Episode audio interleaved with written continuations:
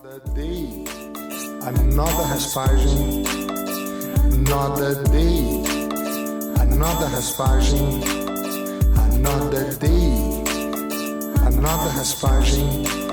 Hallo Freunde, herzlich willkommen bei Wirbeltap, dem deutschen Schütze-Podcast, Episode 34 mit mir, Tristan Habermann. Heute habe ich die Ehre und das Vergnügen, Robert Nestor Grals bei mir zu haben. Er ist Black Belt, hat eine eigene sehr erfolgreiche Kampfsportschule, die BJJ Akademie Berlin, und hat zudem zahlreiche Goldmedaillen in hochrangigen Jiu-Jitsu-Turnieren wie der IBJJF, AGP und auch NAGA gewonnen. Herzlich willkommen, Robert, und danke, dass du die Zeit nimmst. Hi, äh, schön, dass ich hier sein kann. Dankeschön. Stell dich mal ganz kurz vor, Robert, für die Leute, die dich noch nicht kennen. Oha, äh, äh, ich bin Robert, ich komme aus Berlin, habe äh, seit, glaube ich, jetzt 17 oder 18 Jahren trainiere ich jetzt Jiu-Jitsu und habe hier eine eigene Schule in Berlin, die BJJ Akademie und ja, roll so vor mich hin, würde ich sagen. Ich muss mal einmal ganz kurz auf deinen Namen zu sprechen kommen. Robert Nestor, das ist ja nicht dein richtiger Name. Was hat es denn damit auf sich? Äh, ja, das war damals diese Zeit, wo Social Media anfing und ich mir einen Facebook-Account gemacht habe, aber nicht meinen richtigen Namen da reinschreiben wollte. Aus, äh, ja, ich sage mal, im Internet muss man ja nicht alles preisgeben, dachte ich mir. Und äh, habe dann einen Namen gewählt aus, äh, aus Comics aus der Kindheit einerseits und andererseits äh, einem Musiker, der ebenfalls Robert heißt. Und aus den beiden ist das dann so entstanden, dass ich den einfach bei Facebook benutzt habe. Und dann kam diese Zeit, wo dich alle bei deinem Facebook-Namen angesprochen haben, weil sie nur noch auf Facebook dich kannten. Und äh, dann sagten die Leute mal, yo, Nestor, Nestor. Und so ist es so ein bisschen hängen geblieben. Und da gab es sogar irgend so bei Ground and Pound gab es mal ein Interview, wo irgendjemand so mal sogar dann gesagt hat, so ja, wir haben bei Robert Nestor trainiert. Und ab dem Moment war ich Robert Nestor. Hat mir auch gut gefallen. So. Stark. Ja. Du machst jetzt seit 17, 18 Jahren Jiu-Jitsu. Wie alt bist du jetzt? Oh, ich bin jetzt 40. 40. Heißt also, du hast Anfang IBJJF 20 Master begonnen. 3. War das auch so dein erster Kontakt mit Kampfsport oder hast du vorher schon mal in der Kindheit was gemacht oder im Ähm, jugendlichen Alter? Ich war mal, als ich 16 war, in Amerika, in Michigan, in so einem Highschool-Austauschjahr. Und da habe ich gerungen, drei Monate lang. Und äh, das war so meine erste Erfahrung mit Kampfsport. Ähm, ja, die mir auch, glaube ich, so danach den Einstieg im Jiu-Jitsu noch ein bisschen einfacher gemacht hat, weil ich schon so den leichten Grappling-Touch, okay, das waren jetzt drei, vier Monate, ähm, aber da, das hat mir schon so ein bisschen geholfen. Ich hatte einen äh, Wrestling Highschool Record von 11 und 33 übrigens. Ganz stark. Ja, jeden vierten Kampf gewonnen. Ja, hat eine Weile gedauert, aber dann. Ja, ist ja normal. Klar. Wie bist du denn dann überhaupt auf Jiu-Jitsu gekommen? Ähm, Und wo hast du angefangen? In, ja, das war wieder in Amerika. Diesmal, äh, zu der Zeit habe ich American Football hier in Berlin gespielt und bin dann, dachte ich, will das auch mal im College ausprobieren, habe aber natürlich meine ganzen SATs verschlafen äh, und bin dann auf ein Junior College, ein sogenanntes Community College gegangen. Da braucht man sich, da braucht man keine großartigen Anmeldetests und so in San Diego, weil ich einen Freund dort hatte und habe da erstmal Football gespielt und habe dann aber auch relativ schnell gemerkt, dass auf hohem Level Junior College Football, ich habe da in der Grossmont College, ich weiß nicht, ob das jemand kennt, äh, gespielt und habe dann relativ schnell gesehen, dass man da als Deutscher nicht so richtig auf dem Level ist, weil die das schon ein bisschen ernster nehmen alles. Und wollte dann mit dem Football aufhören und habe dann Jiu-Jitsu für mich entdeckt so und dachte, okay, das ist doch eine gute Transition, so kann ich wenigstens Sport weitermachen aber muss nicht mehr Football spielen. Das war echt anstrengend. Und dann hast du in San Diego direkt angefangen. Das ist ja so die, jetzt zumindest heutzutage, das Mekka vom Jiu-Jitsu, oder? ja, also ich muss dazu sagen, ich habe nicht wirklich in San Diego angefangen. Ich bin dann nach Los Angeles gezogen und habe da in der Gracie Academy direkt angefangen. Äh, also bin direkt so ein bisschen an die Quelle gegangen, unwissentlich, weil ich da in der Nähe gewohnt hatte. Und äh, ja, hatte dann das Glück, dann mit Hiron und Henna und Halek erstmal bis zu, weiß ich nicht, Weißgurt drei Streifen, dann bin ich da wieder abgehauen und wieder zurück nach Deutschland gegangen. Aber so hatte ich schon mal einen krassen Einblick auf jeden Fall in, in was Jiu-Jitsu sein kann. Und wie ging es dann von da aus weiter? Du warst wie alt, als du wieder zurückgekommen bist? Oh Gott, ich war, glaube ich, 22, 23 und äh, bin dann zu hier in Berlin wurde mir gesagt, äh, ist X-Step, das war so eine Tanzschule hier, äh, wäre der Ort, wo man hingehen soll. Und dann habe ich da vorher angerufen. Und da war Ulf Ehlert der Trainer und Christian Kühn und Heiko Schönborn. Und habe mich denen dann sozusagen angeschlossen. Das war eine super nette Truppe. Bin auch erstmal im, im Urlaub hierher gekommen, als ich da kurz äh, keine Uni hatte. Und habe ein bisschen hier trainiert, wieder zurückgegangen und dann mich entschieden, wieder komplett zurückzukommen nach Deutschland. Und seitdem habe ich dann da trainiert. Das war damals Allianz Jiu-Jitsu.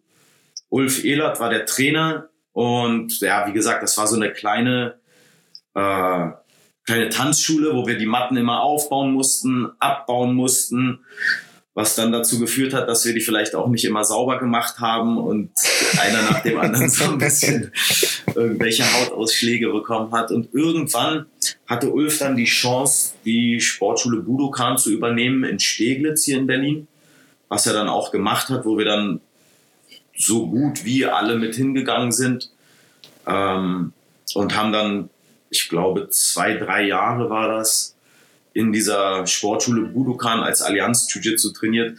Was ich meine noch so die, die goldene, die goldenen 90er der, der, der Jiu-Jitsu-Zeit hier in Berlin. Das war echt eine tolle Zeit. Wie viele Mitglieder waren dann immer so auf der Matte? Das muss ja eigentlich so ein recht verschworener kleiner Haufen gewesen sein, oder? Das war ja total die Nische. Ja, also Budokan war schon so, also X-Step war wirklich so, da waren vielleicht zehn Leute, wenn es hochkommt, jedes Mal auf der Matte. Die hatten dreimal oder viermal die Woche Training. Und äh, das war immer so eine richtige Schlacht, kann ich mich noch erinnern. Das war so echt so, wo man heute den Schülern immer sagt, so ja, und kontrolliert euer Ego und macht ein bisschen langsamer, konzentriert euch auf die Technik. So, das war genau das Gegenteil. So kill or be killed. Das war lustig. Aber als es dann zu Budokan ging, da wurde es schon so ein bisschen professioneller, weil das war dann eine richtige Kampfsportschule und da kamen dann viele neue Leute dazu. Ähm, da waren dann bestimmt so 20 Leute auf der Matte. Es waren auch größere Räumlichkeiten, war eine echt, wie gesagt, super Zeit. War stark.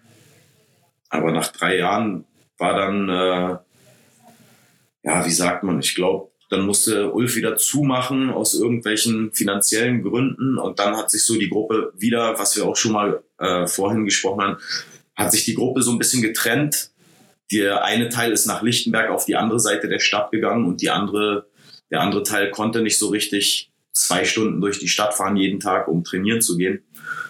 Und dann hat sich der andere Teil so überlegt, okay, wir mieten einfach irgendwo eine Matte und trainieren einfach weiter unter uns. Und das haben wir dann, glaube ich, so auch wieder drei Jahre durchgezogen, fast. Sind dann nochmal umgezogen, also haben noch mal eine andere Matte gemietet, wo es uns dann auch nicht gefallen hat. Oder erstmal natürlich super gefallen hat.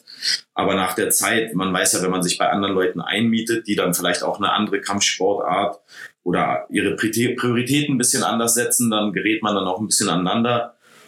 Und dann wollten wir uns wieder was Neues suchen und weil ich zu dieser Zeit halt äh, arbeitstechnisch gerade frei hatte, äh, dachte ich mir, ich könnte doch vielleicht auch so eine Schule aufmachen und habe darüber wirklich auch jahrelang intensiv nachgedacht und habe dann, nachdem ich in Brasilien war und gesehen, dass dort ein junger Mann eine Kampfsportschule hatte, die nicht größer war als vielleicht 30 Quadratmeter, äh, keine Duschen, im Hinterhof irgendwo Toiletten, super staubig, überall musste immer gefischt worden. Und ich habe mir aber gesagt, guck mal, der Typ, der macht auch die Matte voll hier und der kann auch sein Training geben und vielleicht könnten wir das ja auch machen, dass wir gar nicht so große Räumlichkeiten uns holen und dann dort trainieren. Und dann irgendwann ist die BJJ Akademie daraus entstanden. So.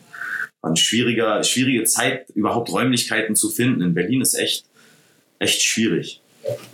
Bevor wir da weitergehen, haben wir ja aufgehört, du warst drei Streifen Weißgurt. Wann hast du deinen Blaugurt bekommen und lila, braun, Schwarzgurt und von wem? Ich habe jetzt rausgehört, du bist ja viel in verschiedenen Gruppen aufgegangen. Aber wer war so dein Headcoach, der dich auch graduiert hat? Gab es da jemanden oder von äh, Also Ulf war, war definitiv damals der, der Headcoach so da auch von Allianz. Von dem habe ich auch den Blaugurt bekommen. Äh, den Purple Belt auch. Ich glaube, ich war allerdings, ich war vier Jahre Blaugurt. Ähm, dann habe ich irgendwann nach vier Jahren den Purple Belt bekommen. Und nach ein, ich glaube, nach ein, zwei, drei Jahren Purple Belt ist es dann da alles auseinander. Oder, nee, Quatsch. Lass mich das nochmal über, überdenken. Nachdem ich den Purple Belt bekommen habe, ist Budokan irgendwann zugemacht worden. Und dann sind wir umgezogen, genau. Also ich habe von Ulf den Blau und den Purple Belt bekommen.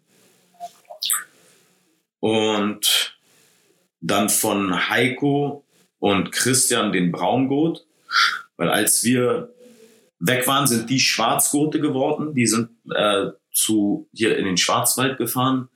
Zu, wie heißt der, Coelho, äh, Michael Haselheim damals. Und das heißt, deswegen konnte ich auch überhaupt erst die Schule aufmachen in meinem Gedankengang, weil ich erst Purple Belt war, aber wir zwei Schwarzgurte in der Gruppe hatten, so das hat mir dann so gesagt, okay, dann kann ich mich ein bisschen zurückziehen und die so in den Vordergrund stellen dass wir, dass wir da legit sind.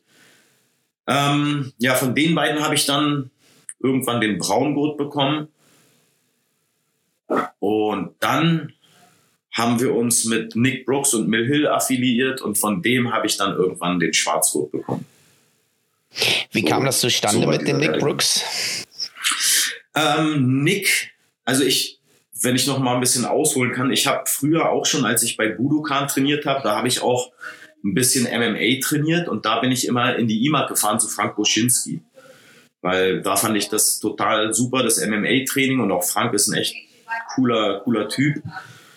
Und bei Frank, Frank hatte eigentlich diesen Kontakt zu, zu Nick Brooks. Der hat da mal ein Seminar gemacht, wo wir auch alle hingefahren sind. Und so ist der Kontakt zu Nick Brooks entstanden, dass man den kannte und dann haben wir den auch immer auf Turnieren wieder gesehen. Der hatte dann auch mal in London so ein Turnier gemacht, bei dem es so ein City Clash gab, so ein Berliner Team gegen äh, ein Londoner Team und ein äh, äh, äh, Newcastle Team oder sowas, so alles fünf, sechs Leute, verschiedene Gurte und ähm, da haben wir auch wieder Nick Brooks gesehen und haben uns gut mit dem verstanden. Der hat uns dann auch in seinem, seinem Gym wohnen lassen. Und irgendwann, als wir dann dieses Problem hatten, wir wollen jetzt eine Schule aufmachen, wir müssen irgendwie uns mit einem Team affiliieren, kam der so ins Gespräch. Ich glaube, Christian hatte den ins Gespräch gebracht, weil London ja gar nicht so weit weg ist und die Flüge aus London nach Berlin auch relativ erschwinglich sind. Und dann haben wir Nick angerufen und haben den mal gefragt und dann hat sich herausgestellt, Nick hat früher mal in Berlin gearbeitet, liebt die Stadt über alles und fand es auch voll cool, dass sich irgendwie so ein Team, was ja schon so ein bisschen äh, eine Weile existiert, sich mit ihm affiliieren will. Und das war dann so voll die Win-Win-Situation. Sofort haben wir uns alle gut verstanden. Und so ja, waren wir dann Mill Hill. Oder beziehungsweise am Anfang war das ja noch so Roger Gracie Team. Das war so, weil Nick unter Roger seinen Schwarzgurt bekommen hatte. Da war auch war das halt so ein Teil davon und dann hat sich das irgendwann getrennt in Mill Hill und Roger. Die haben sich dann auch irgendwie so ein bisschen, wie immer alle, ihr eigenes ja, Ding ja. gemacht. So. Wann hast du denn dann dein Gym eröffnet, die BJJ Berlin Academy? Wann war das? Hast du noch das genaue Datum ungefähr? Ja, ich habe den Schlüssel für die Räumlichkeiten bekommen am 1. Januar 2013. Und ich weiß so richtig, offiziell die Türen geöffnet haben wir am 1. Mai 2013. Da haben wir ein bisschen, haben, haben wir halt renoviert. Und am 1. Mai haben wir gesagt, okay, jetzt liegt hier eine Matte, jetzt können wir aufmachen. Wir sind zwar noch nicht fertig, aber ab dem Zeitpunkt haben wir angefangen. Natürlich erstmal mit einem großen Grillfest am 1. Mai. Das ist ja ein Feiertag. Und so haben wir jetzt auch immer unseren Akademiegeburtstag, den wir feiern können. Am 1. Mai haben wir immer so ein Grillfest. Und äh, nächstes, nächsten 1. Mai äh, werden wir zehn Jahre alt. Und äh, ich will eine Hüpfburg, ich will eine Liveband, ich will einen Clown und ich brauche einen DJ. Das wird auf jeden Fall ein super fest. Ich trage mir den äh, Termin im Kalender ein, ich versuche zu kommen. Ja, bitte, alle sind herzlich eingeladen. Fast zehnjähriges. Wie hast du eigentlich die Zeit vorher ähm, finanziell alles Mögliche so stemmen können? Was hast du währenddessen beruflich gemacht? Hast du eine Ausbildung studiert oder war das so Gelegenheitsjobs? Und kannst du jetzt von dem Gym leben? Aber fangen wir mal ganz von vorne an. Ja, also als ich aus Amerika wiederkam, da habe ich erstmal versucht, so ein bisschen auf Lebenskünstler zu machen und habe versucht, halt hier, da ein bisschen finanziell irgendwas zu schaffen. Und so konnte ich halt studieren und Jiu-Jitsu machen. Und ja, ich will das Wort faul nicht in den Mund nehmen, aber ich glaube, böse Geister würden behaupten, es war eine etwas faulere Zeit. Allerdings habe ich die ganze Zeit trainiert, on and off. Ich war nie so ein Jiu-Jitsu-Nerd. Ich habe immer ganz viel trainiert und dann irgendwann wurde es mir zu viel und dann habe ich auch wieder ein paar Wochen gar nichts gemacht. Aber ja, so die Anfangszeit von Jiu-Jitsu war das. Und als ich dann fertig studiert hatte und vor meinem nächsten Problem stand, wie geht's jetzt weiter, ähm, da habe ich mir dann erstmal einen Job gesucht in so einer Telefon äh, bei, bei Debitel in so einem Callcenter, was absolut schrecklich war. Aber ich habe mir halt immer gesagt, okay, ich mache das jetzt für sechs Monate. Äh, werde ein bisschen Geld zusammensuchen und dann fahre ich mal nach Brasilien und werde einfach mal so einen sechs Monate Brasilien-Trip machen, wie man das als Jiu-Jitsu-Kämpfer halt so macht. Da werde ich total viel trainieren und dann habe ich halt in diesem Callcenter gearbeitet, bin danach nach Brasilien gefahren, sechs Monate, habe glaube ich fünfmal insgesamt trainiert äh, in sechs Monaten. Äh, habe aber die Zeit wunderbar verbracht, sehr gut genossen, viel, viel gefeiert und äh, bin da mit meiner jetzigen Frau zusammengekommen. Bin dann wieder nach Berlin zurückgekommen, aber dachte halt, sechs Monate haben absolut nicht gereicht. Ich muss wieder zurück. Bin wieder zurück nach Brasilien gefahren für nochmal sechs Monate. Äh, und dort, in den zweiten sechs Monaten, da war ich halt nicht mehr in der Südzone, wo jeder, jeder äh, Jiu-Jitsu-Kämpfer den Gringo töten will, äh, sondern war so in so einem, so einem ganz kleinen Community-Gym, wo eigentlich, der, ich glaube, ich war Purple Belt, der höchste Schüler war auch Purple Belt und der Trainer war ein Schwarzgurt. Und die waren so nett und so freundlich. Und da hat es mir so gut gefallen, dass ich da jeden Tag trainiert habe wieder.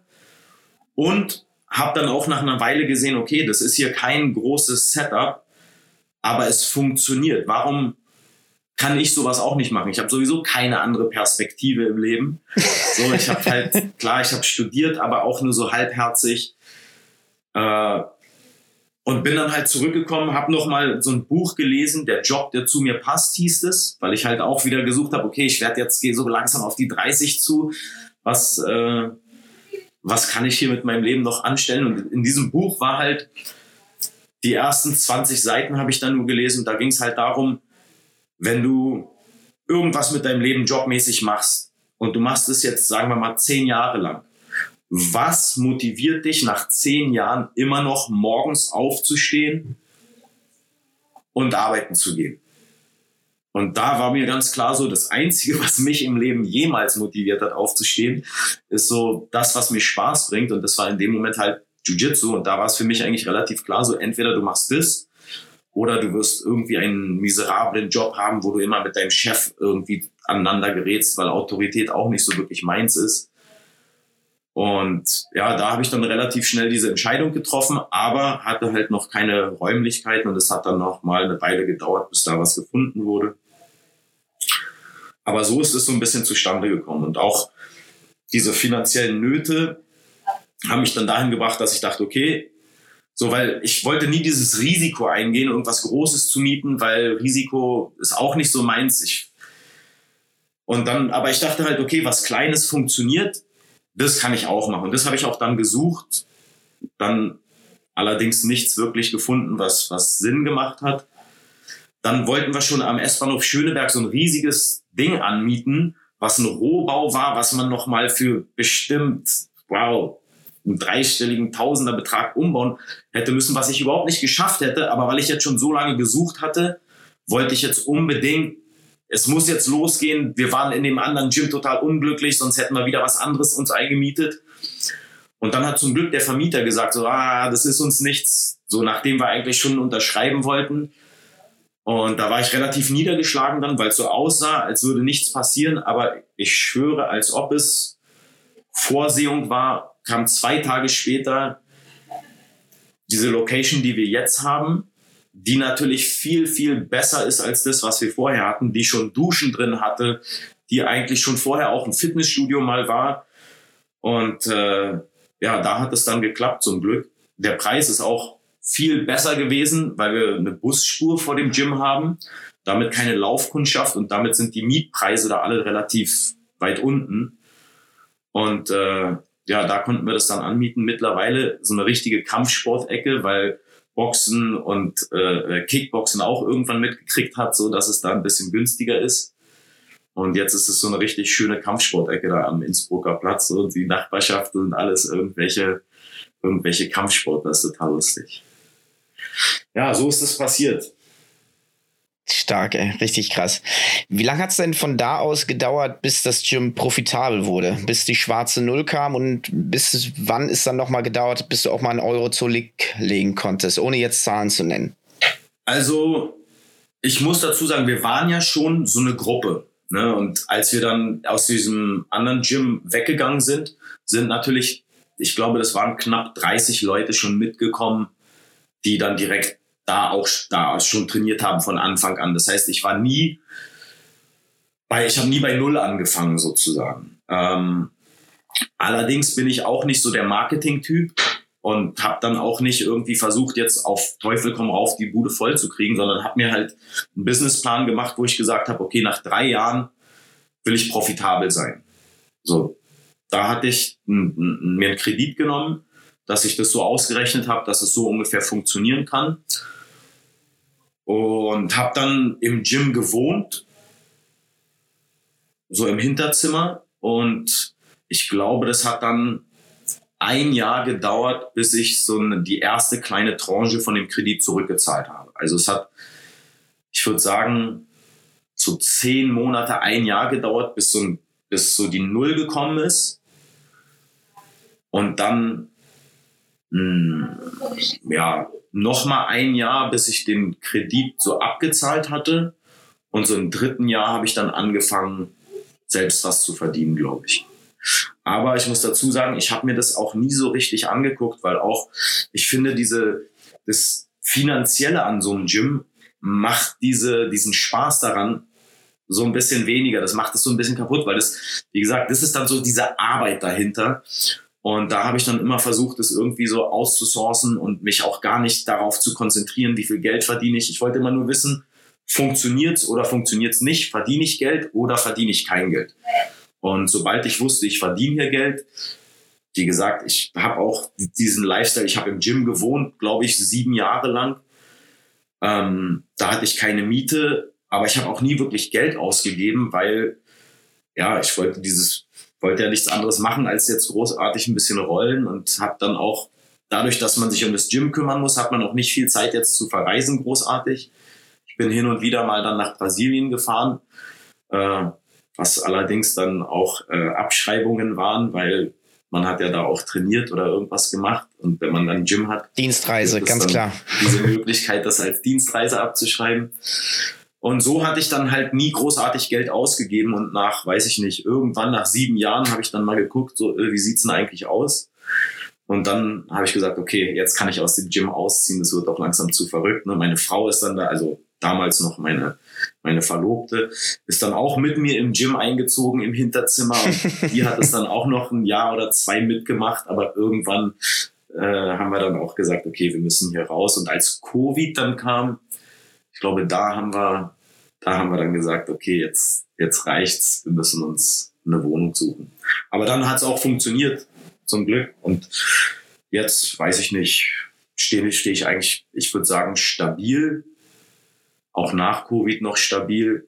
Ähm, klar, ich würde sagen, in Covid ist so ein, ein Drittel ungefähr weniger geworden, aber danach ist auch wieder mehr geworden. Und wie gesagt, ich kümmere mich nicht so viel um die Zahlen. Ich weiß nur, wir stehen und wir haben jeden Tag auf. Und äh, ich habe mir jetzt gesagt, wenn, wenn wir den Winter überstehen, dann lease ich mir nächstes Jahr wieder ein Auto.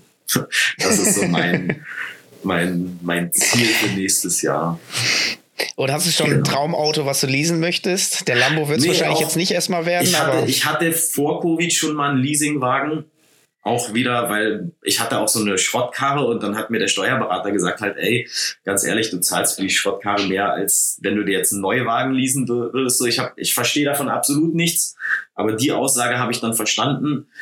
Äh, ich hatte mir einen Hyundai i30, habe ich, hatte ich, was ein echt geiles Auto ist. Also nochmal hier Props an Hyundai. Äh, das hatte, ich hatte gar keine Zeit mit dem Auto. Ich habe auch gar kein gar keine Lust, großartig mich damit zu beschäftigen, gar keine Zeit und hatte meine Schwester gebeten, mir ein gutes Auto zu suchen. Ihr Mann ist so sehr autoaffin und die hatte mir diesen i30 rausgesucht. Den hatte ich Probe gefahren und war ein geiles Auto. Hatte dann auch das Glück, dass ich den relativ schnell brauchte und die nur einen da hatten, der mega viele Extras drin hatte. und dann bin ich den drei Jahre gefahren, was ein echt super, super Fahrgefühl war. Und dann hatte halt, kam Covid. Und da hatte ich dann halt so ein bisschen finanzielle Ängste und habe gesagt, ich will mich erstmal von allem so abschotten und ne, keine großartigen Ausgaben haben, habe den Wagen wieder zurückgegeben. Und äh, ja, hatte dann die Wohnung, war schon angemietet, deswegen konnte ich die jetzt erstmal nicht zurückgeben und wollte ich auch nicht mehr zurück, weil das Gym war dann nach sieben Jahren doch ein bisschen zu eng. Und äh, ja, so hatte ich schon mal einen und auch jetzt den nächsten Wagen, den ich holen werde, wird keine großartige äh, Luxuskarre sein. Äh, schneller soll er sein als der i30. Ich fahre gerne schnell. Der fuhr 220 und ich will jetzt nächstes, nächstes Mal soll es einer sein, der 250 fährt. ich drücke dir die Daumen. Cool. Ja. Du hast was ganz Spannendes eingangs gesagt. Ähm, du hast gesagt, wenn man das Hobby zum Beruf macht, dann besteht die Chance oder das Risiko, dass auf einmal das Hobby dann nicht mehr so viel Spaß macht und es wirklich nur noch in Arbeit out, ausartest. Du versuchst das ein bisschen zu outsourcen und ähm, das, das fühle ich total. Äh, deswegen habe ich da auch noch Angst, vielleicht irgendwie was Eigenes zu machen. Und was nochmal hinzukommt, man ist auf einmal mit ganz, ganz vielen Charakteren und Persönlichkeiten konfrontiert. Und ähm, da wollte ich dich mal fragen, wie du damit umgehst, weil da kommt ja ein Zebra rein, eine Giraffe und ein Elefant. Die haben erstmal ganz unterschiedliche Körperphysiognomien und natürlich ganz unterschiedliche Charaktere. Wie gehst du damit um? Puh, ja, schwierig. also erstmal die, diese, zu diesen Risiken und äh, jetzt auch, was hattest du, was war das erste, was du gesagt hattest? Wenn man das ähm, äh, Hobby zum Beruf macht, dass vielleicht dann die genau. Lust und die Motivation ein bisschen schwindet. Und dass du dann tatsächlich ja. keinen Bock mehr auf Jiu-Jitsu hast. Also ich muss auch sagen, irgendwann kommt dieser Blues. Also gerade ich mache das ja morgens, ich mache das abends, ich mache das die ganze Zeit eigentlich. Und also hm, klar, die ersten Jahre fantastisch, voll geil, aber irgendwann nach, weiß ich nicht, sieben Jahren kommt dann auch diese Zeit, wo du sagst, oh, schon wieder und oh, jetzt, dann kommt irgendwas und du musst aber trotzdem hin und dann wird es dieses von ich will auf die Matte zu ich muss auf die Matte. Und damit ist eine Weile echt da muss man sich richtig durchbeißen teilweise und muss einen Weg finden, dass man das trotzdem liebt. Ich vergleiche das immer so ein bisschen mit Competition. Ich war nie so ein, ich habe Competition nie so richtig gemocht, weil ich diese Competition-Angst vorher voll das Problem mit hatte und auch während des Wettkampfs so diesen Kopf an die richtige Stelle zu kriegen, dass man sich selber da vertraut, das richtig zu machen alles. Damit hatte ich auch immer Riesenprobleme. Und irgendwann habe ich halt diesen psychologischen äh, äh, Weg entwickelt, dass zum Beispiel dieses Beispiel, wenn du glücklich bist, fängst du an zu lachen und deine Muskeln ziehen sich zurück, aber genauso geht es andersrum, wenn du dich zwingst zu lachen, dann wirst du auch glücklich und das ist so meine Competition äh, mein Competition-Plan geworden, dass wenn ich vor der Matte stehe, dann fange ich an zu lächeln und sag mir, du bist hier, weil du hier sein willst, weil das ist, was du gerne machst. Und dann fängt man an, so ein bisschen glücklich zu werden und dann läuft es auch alles viel besser, dann ist der Kopf an der richtigen Stelle. Und so war das auch hier, dass ich mir halt jeden Tag einfach gesagt habe, so, ey, wenn du das nicht machst, dann musst du irgendeinen anderen Job machen. Das ist eigentlich dein Traum hier. Fang an zu lachen, freu dich, dass die Leute kommen und hier wirklich trainieren wollen und lass dich jetzt nicht von diesem, von diesem Alltagsgefühl so mitreißen, sondern zwing dich dazu, darüber glücklich zu sein, dass es da ist und dann ist es auch wieder gut und da kommt es auch wieder die, die, die Leute, die in die Akademie kommen, sind so fantastisch. Also, dass die einen auch wieder dann zurückmotivieren. Ne? Wir haben in unserer Akademie das Glück, dass da Leute hinkommen, die wirklich hochinteressant und äh, sehr positiv sind. Also ich sage immer, ich führe das zurück darauf, dass wir nicht so MMA-lastig sind oder eigentlich gar kein MMA haben, weil MMA natürlich schon so ein Sport ist, wo ich sag mal, die Leute noch ein größeres Ego haben als im Jiu-Jitsu zum Beispiel. Ne? Das ist immer so dann dieses Absizen von oben nach unten gucken und würde ich den besiegen und so. Was auch ja gar nicht schlimm ist. Ne? Für viele, du und ich, wir kommen mit sowas easy klar. Aber der 0815-Typ, der auch mal Kampfsport machen will, für den ist es dann vielleicht ein bisschen unangenehm. Und ich habe gemerkt, dass wenn man nur Jiu-Jitsu in der Schule hat, dann sind alle relativ gleich auf der Matte. Ne? Jeder hat diesen Kimono an. Du erkennst nicht, ist der Typ jetzt ein CEO oder ist der ein Straßenfeger. Und damit kommen die alle dann irgendwie gut miteinander klar. Und dadurch, dass ich halt auch dann selbst immer noch da bin, kann ich auch immer noch gucken, dass alle sich so ein bisschen halbwegs benehmen. So, ich habe zum Beispiel eine Regel: keine Schimpfwörter auf der Matte. Finde ich super, ja.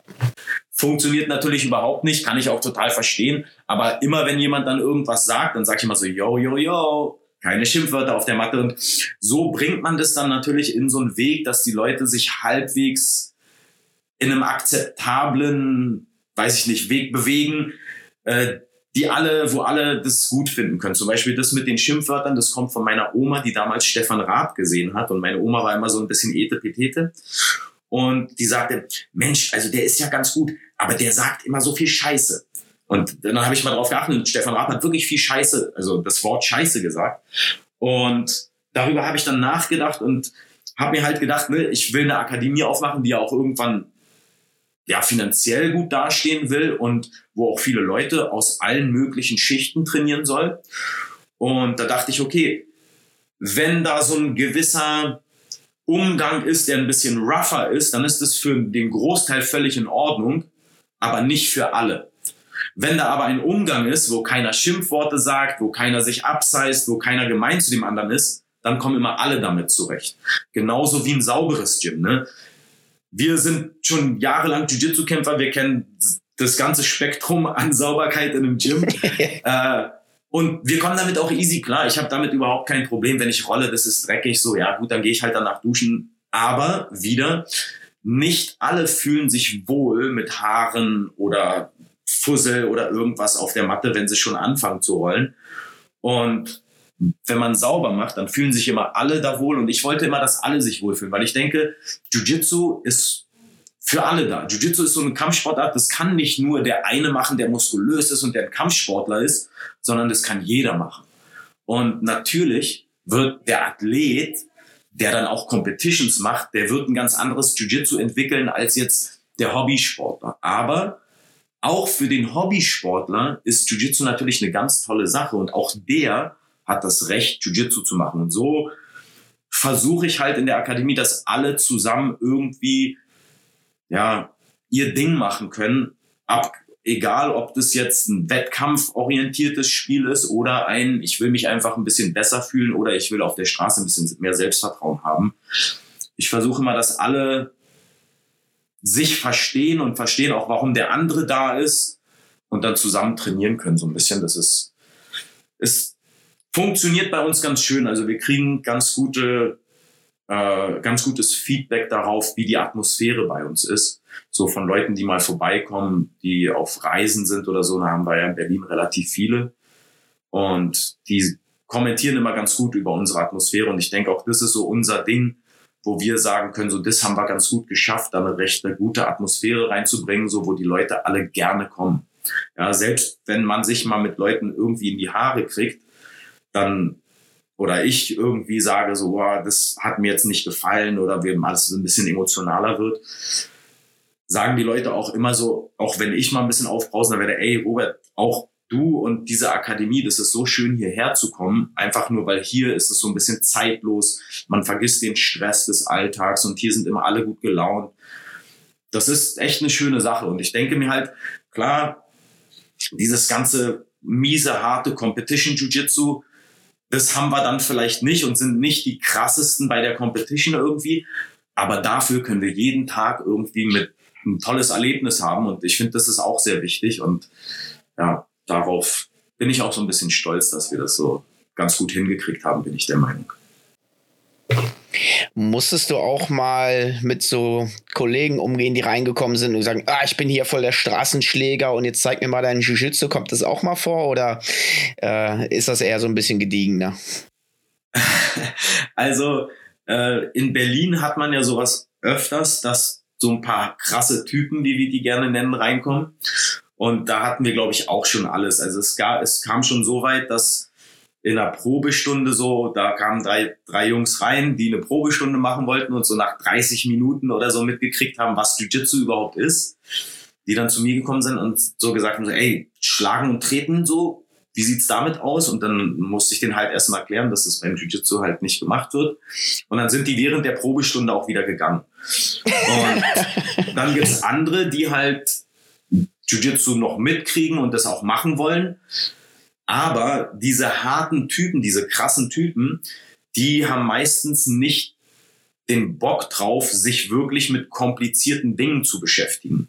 Und weil ja Jiu-Jitsu dann, klar, die ersten paar Male kannst du noch mit deinem Power und deiner Kraft und deiner Krassheit so ein bisschen was ausrichten, aber sobald es dann drei, vier Monate regelmäßiges Training, okay, jetzt musst du auch richtig Technik lernen und dich konzentrieren und es wird so richtig nerdig, dann sind meistens diese krassen Typen ganz schnell von selbst wieder weg, habe ich gemerkt.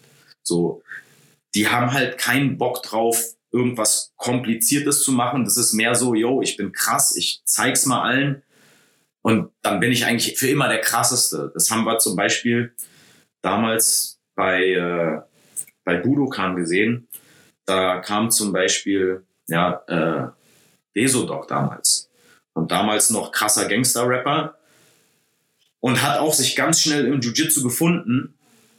Äh, und fand das auch total geil, wurde auch super in die Gruppe damals aufgenommen und so, aber hat dann, weil er halt ein Straßenschläger war, hat dann ganz schnell gesagt, so nach drei, vier Monaten, er will MMA kämpfen.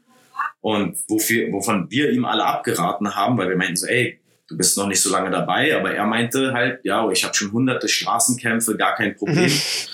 Und wurde dann halt nach wirklich fünf Sekunden mit einem Jab ausgenockt.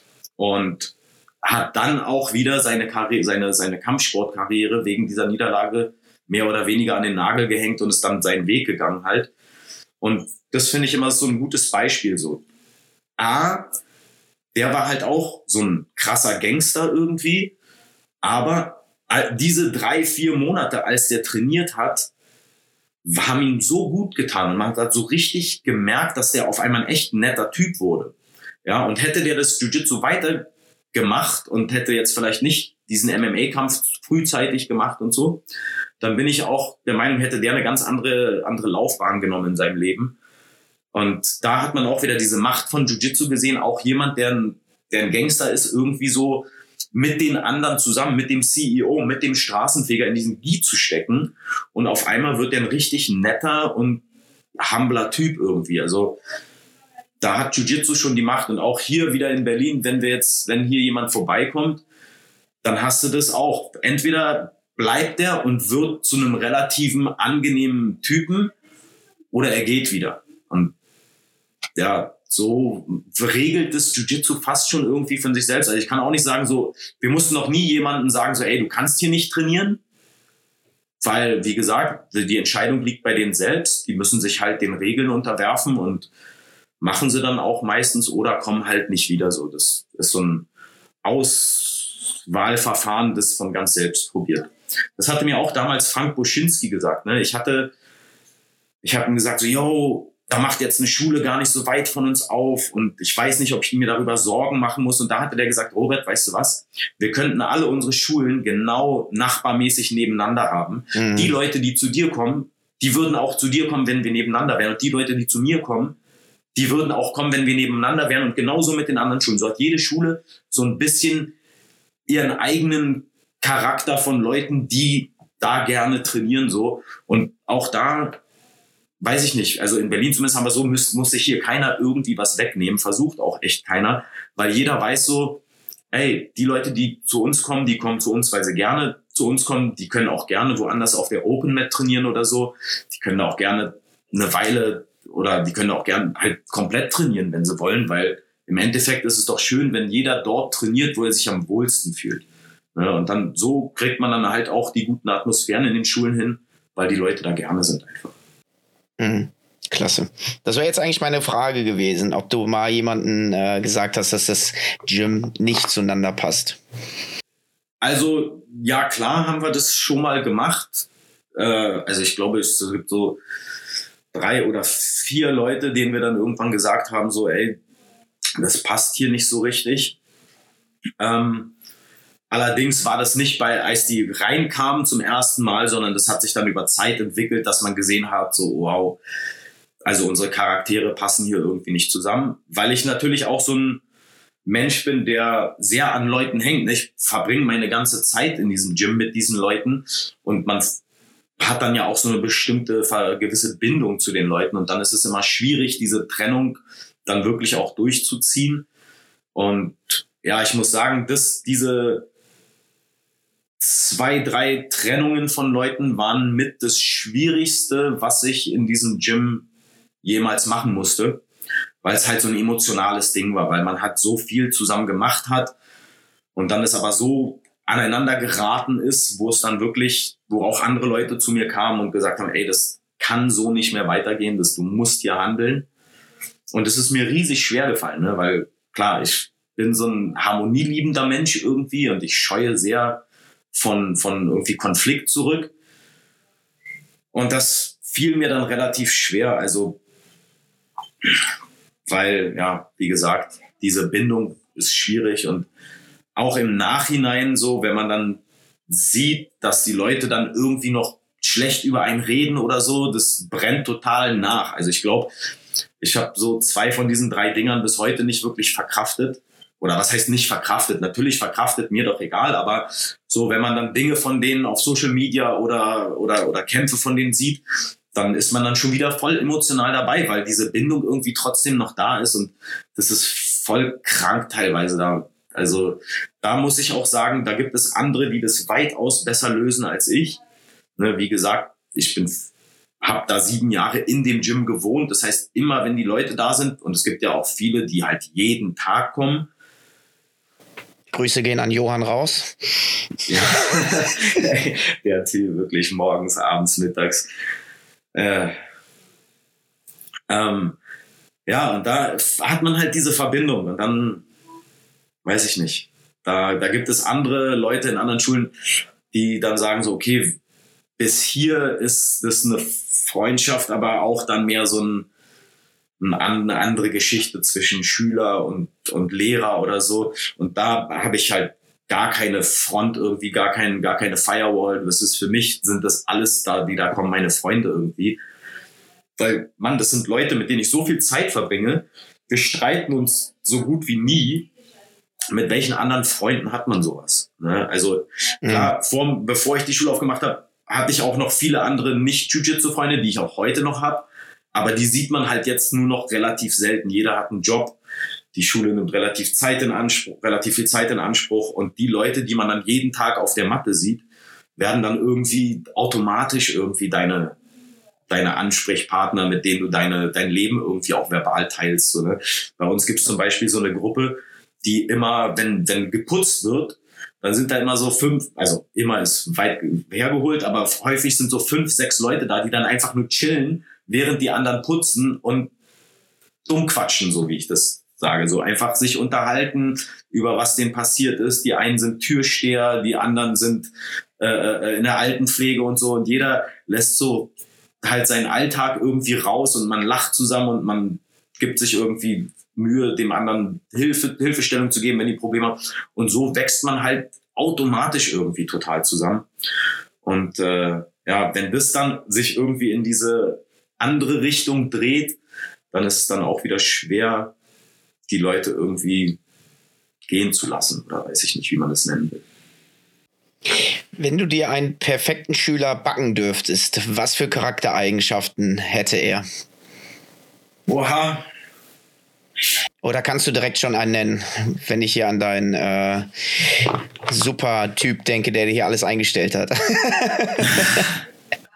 also wir haben da so ein paar, wir haben jetzt gerade, also klar, der perfekte Schüler, der trainiert jeden Tag, ne? Der ist, der ist sehr motiviert, der, der äh, Bill versucht sich die ganze Zeit im Jiu-Jitsu weiterzubilden. Ne? Wir haben da jetzt gerade so einen Blaugurt, der auch hier, zu Nevasa Nationalteam ist, Linus. Der Typ ist als, also aus einem Schüler-Ding gesehen herrlich. Ja? Der ist total motiviert, der fährt auf jedes Turnier, wo er kann. Der trainiert mit der Nationalmannschaft, der geht selbstständig in Ringerverein, weil er sein Ring ein bisschen verbessern will und so. Äh, selbstständig ist auf jeden Fall eine, ein, ein eine Charakteristik des perfekten Schülers. Motivation natürlich. Und ich bin auch so ein großer Fan von irgendwie dieser Loyalität äh, zum, zum Lehrer, zu der Schule. Also ich weiß, dass heutzutage ist es nicht mehr so ein Riesenthema wie damals. Wir sind heutzutage keine Samurais mehr irgendwie und ich verstehe das auch. Der Schüler zahlt einen Beitrag, der Lehrer zeigt ihm das. Aber wie gesagt, wenn man dann so häufig zusammenwächst, dann ist es ein ganz tolles Gefühl für den Lehrer, wenn so ein Schüler, der einem, der lange mit einem ist, Props gibt. So zum Beispiel, weiß ich nicht, wenn irgendjemand von den Schülern auf ein Turnier gewinnt und dann reinschreibt so, ja, danke für das Training, Robert oder so, dann, dann, dann fühlt man sich schon total so anerkannt und das gibt einem tolles Gefühl. Ist heutzutage nicht mehr immer so, aber ich finde, der perfekte Schüler sollte die, das noch so ein bisschen beibehalten. Ne? Auch diese, so ein bisschen diese Tradition vom Kampfsport. Zum Beispiel keine Schimpfwörter auf der Matte, sich Mühe zu geben, die anderen respektvoll zu behandeln, sich Mühe zu geben, nicht mit Schuhen zum Beispiel auf die Matte zu gehen oder halt die Gym-Regeln zu, zu, zu, zu äh, befolgen den, wenn der Lehrer irgendeinen Tick hat, zum Beispiel, ich habe auch dieses, ey, Position for sub, before Submission und du sollst erstmal die, die, die, die Grundtechnik so richtig kennen. Ja, und ich habe jetzt auch, wir haben voll viele, die sind dann Berimbolo und so, aber wenigstens vor dem, vor dem Lehrer so dieses, ne, wenn man vor anderen Leuten ist, zum Beispiel, äh, wenn jetzt, wenn ich auf ein Seminar fahre und ich zeige irgendwelche Grundtechniken und da kommt ein Schüler mit, dann finde ich das viel geiler, wenn der Schüler halt auch mit jemand auf dem Seminar die Techniken macht und dann nicht zu dem sagt, ja, aber du kannst noch, ich kann noch hier das und das und das und guck mal, was man hier noch machen kann, sondern so respektiert, das ist das Seminar von meinem, von meinem Lehrer. Und auch wenn ich dem jetzt hier noch voll die abgefahrenen Sänger noch dazu zeigen könnte, meinem Trainingspartner hier, nee, ich, ich erkläre dem diese Technik, die mein Trainer da gerade erzählt, einfach nur, weil es ist sein Seminar. Und dieses, ja, ich weiß nicht, das, das müssen die ja auch nicht machen, weil die, die heutzutage sind ja teilweise schon Blaugurte so richtig abgefahren krass, ja. Wir haben ja diese Revolution ein bisschen im Jiu-Jitsu gehabt mit den ganzen DVDs und dem Internet und so. Und ich verstehe auch, die haben auch ihre, ihre Berechtigung, so ein bisschen, ich sag mal, hochnäsig zu sein, schon als Blaugurt, Purple Belt und so, weil die, die sind ja auch sehr gut. Aber selbst wenn, ich denke auch immer, ne, ein Schüler wird ja auch immer den, den, den, den Lehrer irgendwann überholen. Ne? Aber auch wenn man ihn überholt hat, dem dann immer noch Props zu geben dafür, für das, was er bisher gemacht hat und auch, dass er ihm, dass er dem Schüler die Chance gibt, überhaupt dahin zu kommen und so. Und dafür dem Lehrer immer noch Props zu geben. Das finde ich ist so eine voll schöne Sache, weil man, weil man das Ganze so ein sehr positives Ding zieht, weil man weiß, wenn man dem Respekt gibt, auch wenn man jetzt sagen könnte, ich bin der Geilste, dass es dem, dem Trainer total gut tut und dadurch man auch viel mehr von dem kriegt. Ich, also ich sage immer gerne das Beispiel zum Beispiel Nick Brooks. Nick Brooks hatte eine kaputte Hüfte oder beide Seiten kaputt. Der hatte also eine, eine, eine Stahlhüfte drin, die dann auch noch kaputt gegangen ist. War über 50. Und natürlich, wenn du, weiß ich nicht, 25, 30 bist und gut im, im Saft stehst, irgendwie gerade voll auch pumpen gehst und so, na klar kannst du dem alten Mann dann zeigen, wo der Hammer hängt. Alleine aus, aus Kraft, Ausdauer und äh, äh Altersgründen aber dem aber trotzdem überall zu sagen, das ist mein Lehrer, von dem habe ich alles gelernt, auch wenn ich jetzt viel über DVDs lerne oder so, aber dem so immer seine die Props zu geben, ich weiß, dass der sich dadurch gut fühlt. Und ich breche mir doch keinen Zacken aus der Krone, wenn ich jetzt nicht sage, yo, ich bin hier der allerkrasseste, guck mal meine Goldmedaille, sondern sage, der ist der allerkrasseste. Das ist mein Trainer und ich kann mich ja selbst trotzdem in einem anderen Satz sehr loben, aber diese Tradition, diese, diese, ja, ich weiß nicht, dieses Samurai-Dasein finde ich schon sehr schön und das ist, wäre, würde, würde ich mir auch von diesem perfekten Schüler wünschen, weil es einfach dann so eine wunderschöne Symbiose ist und man dann auch dem gerne seine ganzen Techniken, sein Schweiß, sein Blut und jede einzelne geheime Technik, wenn man so will, so, also kann man dem alles preisgeben, weil man weiß, auch wenn der über mich hinauswächst, wird er danach nicht von oben auf mich herabschauen. Und ich finde, das ist auch total wichtig und sowas freut den Lehrer auch immer, wenn ein Schüler sowas an den Tag legt, so denke ich. Sehr schön gesagt. Wir haben ja in Deutschland so ein bisschen so die Dienstleistung, Service in Anführungszeichen Wüste, aber es wird immer ganz viel gesagt, ja, ich zahle doch dem Robert jetzt, äh, weiß ich nicht, äh, 10 Euro im Monat und der macht jetzt äh, 90 Minuten Jiu-Jitsu und danach ist fertig. Aber das ist ja noch viel, viel mehr. Ähm, wie gehst du denn damit um? Wenn da Leute tatsächlich sagen, ja, du machst ja hier nur eine Dienstleistung, du bist jetzt hier mein, mein Sklave, ich zahle dir Geld und dabei hast du noch ganz viele andere Sachen, die du eigentlich auch zeigen möchtest. Ja, also einerseits muss ich sagen, da ist ja auch ein bisschen was dran. Ne? Im Endeffekt, wenn man das jetzt so aus einem ganz, äh, weiß ich nicht, äh, Rainman-Blickwinkel sieht, im Endeffekt ist es ja ein Tausch. Der eine zahlt, der andere zeigt. Aber natürlich gibt's da voll diese Grauzone, ne? Äh, weil wenn jetzt jemand zu mir kommt und sagt, jo, zeig mir mal die Technik und ich sag, äh, ja, komme ich gleich zu dir. Nee, du musst ja, also wenn er, wenn er einen so behandelt wie ein Dienstleister, dann zeigt man ihm natürlich auch die Technik wie ein Dienstleister. Dann sag ich, oh, Armbar geht so, so, so. Alles klar, probier aus. Aber dem anderen Schüler, der das nicht so sieht, sondern auch so ein bisschen so, yo, ist geil, wie wir das hier gestalten und das, das, ich will hier mich einbringen und so, dem zeigt man das natürlich dann auch viel motivierter und will auch viel mehr, dass der das lernt. Ja, und also ein Geben und ein Nehmen wie immer. Ein Geben und ein Nehmen wie immer. Und ich denke, so wie man von den anderen behandelt wird, wenn da jetzt jemand ist, der meint, dadurch, dass er so einen Beitrag zahlt, ist er der Chef und ähm, sagt einem, wie man irgendwas zu machen hat. Naja, dann kriegt er halt auch so genau diese Attitüde so ein bisschen zurück. Und auch, aber auch da muss ich sagen, dadurch, dass Jiu-Jitsu so ein bisschen so eine komplizierte Sache ist und man dann den schon irgendwie das, das besser zeigen kann. Auch da ist diese, diese, diese, diese, weiß ich nicht, wie man das sagt, dass die irgendwann merken, so, okay, da steckt schon eine ganze Menge Wissenschaft dahinter und ich muss auch mich so ein bisschen verhalten, damit ich hier mich einbringe in diese Gruppe, weil ist ja so ein bisschen wie, weiß ich nicht, dass alle Masken tragen. Ne? Nicht jeder ist mit der Entscheidung, dass wir uns alle so und so behandeln in der Schule, äh, in der, in der Akademie und keine Schimpfwörter auf der Matte sagen und uns alle Respekt. Und nicht jeder ist damit so eins. Ne? Es gibt natürlich, es gibt doch auch Leute, die sagen so, yo, wir müssen richtig bar miteinander. Aber dadurch, dass es so ein, so ein allgemein weiß nicht, Konsensus ist, so, wo alle so ein bisschen auf derselben Linie ist, finde ich, ordnen sich da alle relativ gut mit ein, ohne dass man da großartig jetzt laut werden muss oder so.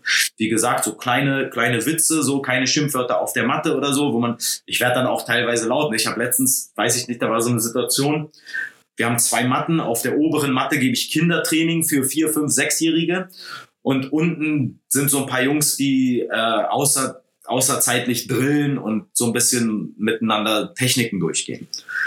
Und ich bin oben und ich höre irgendjemand auf dieser Matte tut sich weh und sagt, ah, scheiße. Und dann komme ich runter und mecker die natürlich voll an, so, auch weil die Kinder sind oben. Und in dem Moment bin ich dann halt auch so ein bisschen so, yo, ihr könnt da hier nicht. Und dann wird man, dann hat man halt man auch den Ton so, dass die alle erstmal gucken.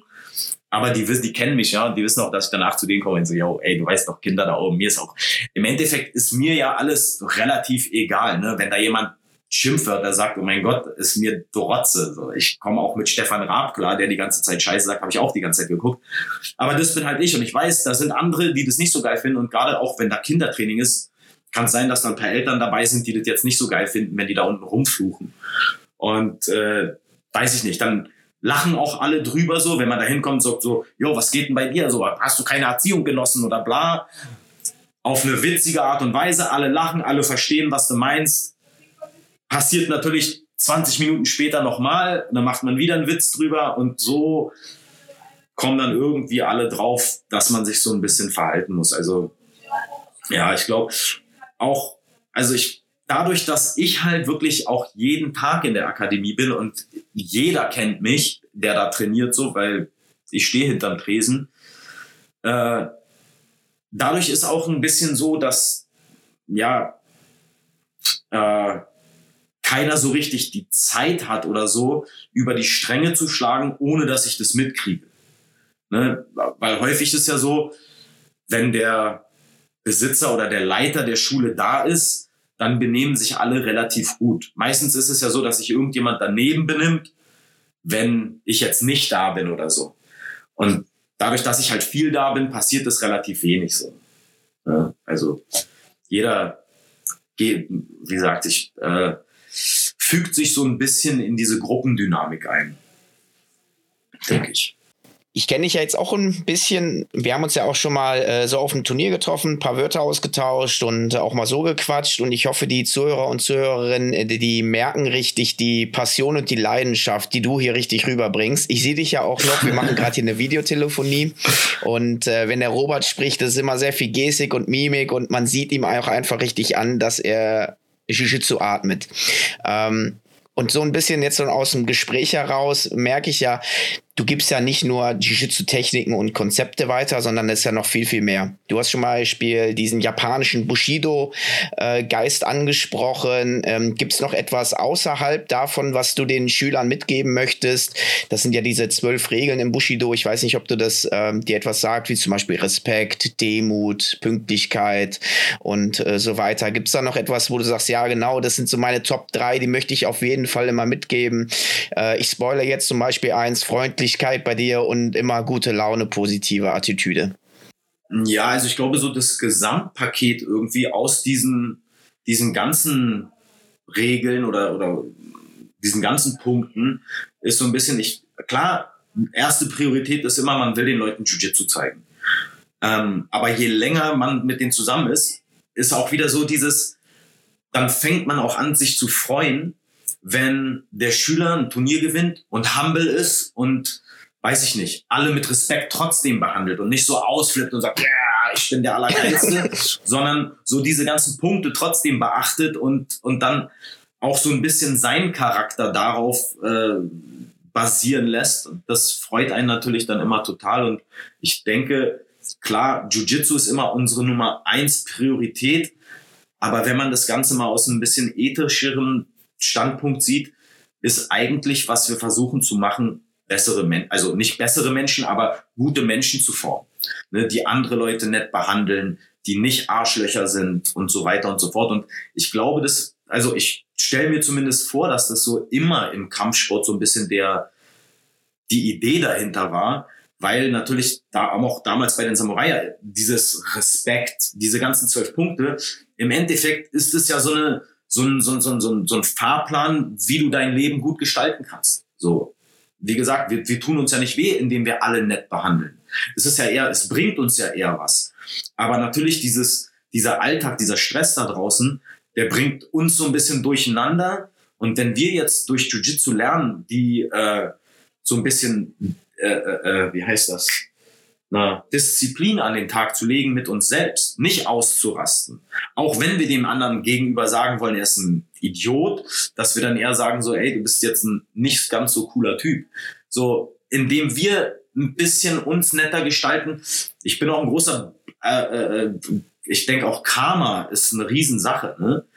Wenn ich auf der, auf der Matte wie ein Arschloch mit anderen Leuten umgehe, dann wird es mir genauso zurückpassieren. Und genauso ist wie wenn ich nett zu Leuten bin, dann wird auch mir Nettes widerfahren. Also das, da bin ich ganz, ganz, ganz äh, großer, wie, wie nennt man das auf Deutsch, Believer. Also ich glaube daran ganz stark, dass so wie ich in den Wald hinausschreie, das auch mir wiederkehren wird. Ne? Alle sagen zum Beispiel immer, ey, wenn du nach Rio de Janeiro fährst, du musst voll aufpassen, da gibt's voll viele, voll viel Gewalt, voll viel Diebstahl. Und ey, ich bin da, also ich laufe da mit dem Laptop in einer Favela rum. So. Und alle sind nett zu mir. So. Aber die sehen ja deine Ohren. Ja, ist auch. Aber ja, die, aber, aber ich, das ist auch so, die, wenn du, wenn du mit den Leuten nett umgehst, dann gehen die auch nett um. Klar kann immer irgendwie was aus dem, aus dem Blindside passieren oder so, dass irgendjemand uncool ist, aber im Großen und Ganzen denke ich, bin ich auch immer gut damit gefahren, nett zu den Leuten zu sein und die Leute waren auch immer nett zu mir. Also da, da bin ich ganz, ganz, da habe ich eine ganz starre Meinung irgendwie so. Ja. Jetzt haben wir über die Lebensphilosophie ein wenig gesprochen. Jetzt möchten wir mal über die Jiu-Jitsu-Philosophie sprechen. Du hast schon gesagt, auf jeden Fall Position before Submission. Und was gibt's noch? Eher Punktesammler oder wie sieht's bei dir aus? Warum nicht einfach schnell beenden und dann? Ja, das ist, ich glaube, da macht jeder so, ein, so eine Phasen durch. Und ich glaube, ich hatte auch schon alle Phasen. So am Anfang, ich weiß gar nicht mehr, ob es blau, purple war, dachte ich so, ey, nur Submission zählt, alles andere ist eigentlich völlig egal. Dann irgendwann habe ich mehr IBJJF gekämpft und haben dann auch gemerkt, so, naja, dieses Punktesystem basiert ja auch irgendwo auf einem, auf einem Kampfszenario. Ne? Wenn ich sweepe, kriege ich dafür zwei Punkte. Wenn ich das auf dem Straßenkampf mache, dann bin ich jetzt oben und kann von oben viel besser kämpfen, als ich es von unten jetzt in einem Straßenkampf machen kann. Wenn ich die Guard passiere, dann kriege ich dafür drei Punkte. In einem Straßenkampf Gold wert. Jetzt kann ich richtig abdrücken. Jetzt bin ich da, wo ich eigentlich sein will. Wenn ich jetzt mounte, bam, noch geiler in einem Straßenkampf. Dafür kriege ich noch mehr Punkte in der IBJJF. Und da habe ich dann irgendwann auch gesehen, dass dieses Punktesystem Sinn macht. Das habe ich davor nie so richtig verstanden. Da dachte ich einfach, okay, damit der Kampf eine gewisse Dynamik hat, gibt es dieses Punktesystem. Aber dass das irgendwie auf einem realen Kampf basiert, habe ich dann erst wieder viel später realisiert. Und dann fand ich das schon wieder viel geiler, dieses Punktesystem. Und dachte mir, okay, wenn ich das gut spielen kann, dann bin ich jemand. Und dann, aber dann geht's weiter und dann entwickelst du dich auch weiter und dann denkst du, okay, Position ist cool, aber Jiu-Jitsu hat doch viel mehr zu, zu bieten, so. Jetzt will ich, sub, also jetzt will ich aus einer kontrollierenden Position submitten. Dann hatte ich eine Phase, wo ich dachte, Sweeps wäre das Allergeilste. Ich habe gesagt, ich bin ein krasser Guard-Spieler, ich will Guard spielen und das ist mein Charakter. Und dann habe ich aber irgendwie gesagt, okay, aber mein Guard-Passing habe ich jetzt so lange da muss ich jetzt ein bisschen dran arbeiten. Und auf einmal dachte ich so, wow, Guard Passing ist jetzt das Allergeilste. Und da bin ich jetzt so gerade, wo ich denke, so jetzt bin ich ein Passer. Aber das verändert sich ja auch immer wieder mit dem, was man gerade macht. Und ich sehe das auch immer wieder bei meinen Schülern. Die wollen dann am Anfang, wollen sie Berimbolo spielen und diese ganzen Sachen. Und dann irgendwann ist Kiss of the Dragon und da, auch da sagen sie, yo, aber man muss doch fancy Sachen machen. Und dann kommen sie irgendwann in einen Entwicklungsstatus, wo sie sagen, yo, ich muss die Sachen machen, die gut funktionieren. Und jeder entwickelt sich immer so ein bisschen weiter. Also ich hatte da einen, zum Beispiel, der hat als Anfang Blaugurt, hat der nur irgendwelche crazy Techniken probiert. Und ich gucke darauf immer so mit so einem lachenden und weinenden Auge, weil ich diese Philosophie an den Tag lege, yo, du willst die Grundtechniken gut kennen, weil Roger Gracie gewinnt auf dem höchsten Level nur mit diesen Techniken. Also müssen die krass funktionieren. Also wenn wir die gut können, dann können wir uns um diesen ganzen anderen Schwachsinn äh, äh, so ein bisschen damit befassen. Aber das ist die Essenz von Jiu-Jitsu und da bin ich auch so auch wieder so ein bisschen, dass ich da drin bin, dass ich sage, ey, diese Grundtechniken, du musst Full Guard können, bevor du ein Leg Lasso spielen willst, weil das basiert doch irgendwo, dieses Off-Balancing und so, das basiert doch alles eigentlich auf dieser Full Guard und Full Guard ist Roger Gracie. Das ist für mich so diese, das ist einfach was, was, was uns zeigt, ihr habt Jiu-Jitsu noch nicht verstanden. So, ich mache das 17, 18, 19, 20 Jahre. Wenn ich nicht gut aus diesen Positionen kämpfe oder was oder auch wenn ich es gut mache, es geht immer noch besser und es geht immer noch die zu verfeinern und Dinge herauszufinden und ich merke das jetzt, wo ich nach weiß ich nicht 15 Jahre mir gesagt habe, okay, ich gehe wieder nochmal wieder zurück und ich gehe das nochmal alles durch und ich suche mir Input um wie ich da, Mann, nach 15 Jahren haben zwei Kleinigkeiten mein Jiu-Jitsu-Spiel so verändert, dass ich sage, wie habe ich das 15 Jahre gemacht ohne diese, diese kleinen Details? Das ist nochmal viel krasser geworden. Und ich bin mir sicher, in fünf Jahren gehe ich nochmal auf diese Techniken zurück mhm. und es mhm. wird nochmal eine krasse Veränderung stattfinden, die so groß ist, dass, dass ich sage, ey, eigentlich muss ich nie von diesen Techniken weggehen, weil ich finde immer wieder was Neues heraus. Und da bin ich auch an diesem Status, wo ich sage, Position before Submission. Wir wollen kontrollieren. Wir wollen aus den Kontrollpositionen submitten. Einfach nur, weil in einem realen Kampf oder aus einem ethischen Grund, weiß ich nicht, wie auch immer, äh, ist das, wie wir kämpfen im Endeffekt. Wenn ich jemanden mounten kann in einem echten Kampf, dann muss ich den gar nicht großartig das Gesicht zerstören, sondern ich kann ihn einfach festhalten. So, wenn er nicht rauskommt, dann wird er früher oder später keine Lust mehr haben oder keine Ahnung, irgendjemand kommt und zur Hilfe oder wie, aber auf jeden Fall diese, diese, diese Kontrolle in dem Kampf, finde ich, ist ein ganz wichtiger Aspekt, den viele Leute, ja, ich will nicht sagen unterschätzen, aber so ein bisschen der Dynamik und dem Spaß der, der, der abgefahrenen Techniken so ein bisschen vernachlässigen, denke ich. Ja habe mich ein bisschen persönlich äh, attackiert gefühlt, als du gesagt hast, mit Blaugut Berimbolo und dann Kiss of the Dragon und dann wieder zurück zu Basic.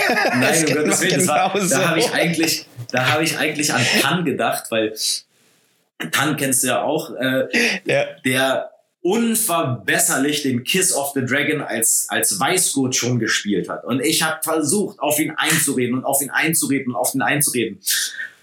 Tan hat sich von seinem Vorhaben nicht abbringen lassen. Der hat Kiss of the Dragon auf Turnieren gespielt als Weißgurt. Eigentlich schon dann hat, war damit auch sehr erfolgreich, weil klar, viele andere kennen das noch nicht und als dann Kiss of the Dragon ihm so ein bisschen langweilig wurde, hat er angefangen, Berimbolo zu spielen. Und auch da hat er sich nicht von abbringen lassen und auch da war er wieder relativ erfolgreich mit, so dass ich gar keinen großen äh, äh Standpunkt hatte aus meinem aus meiner Ecke jetzt ihm irgendwas zu sagen. Äh, aber da bin ich mir auch sicher, auch Tan wird irgendwann an diesen Punkt kommen, wo er sagt, oh, ich muss noch mal zurück und da so ein paar Dinge nachholen, weil irgendwann ist der, die, die, ja, ob ich jetzt mit meinem Berimbolo durchkomme oder nicht, weil der andere kennt das dann auch irgendwann total und weiß, wie er das zu stoppen hat und dann, ja, müssen wir wieder so ein bisschen zurück zu den Basics, sage ich mal, um um da wieder unsere Advantages zu holen. Keine Ahnung, wie man das ausdrücken will.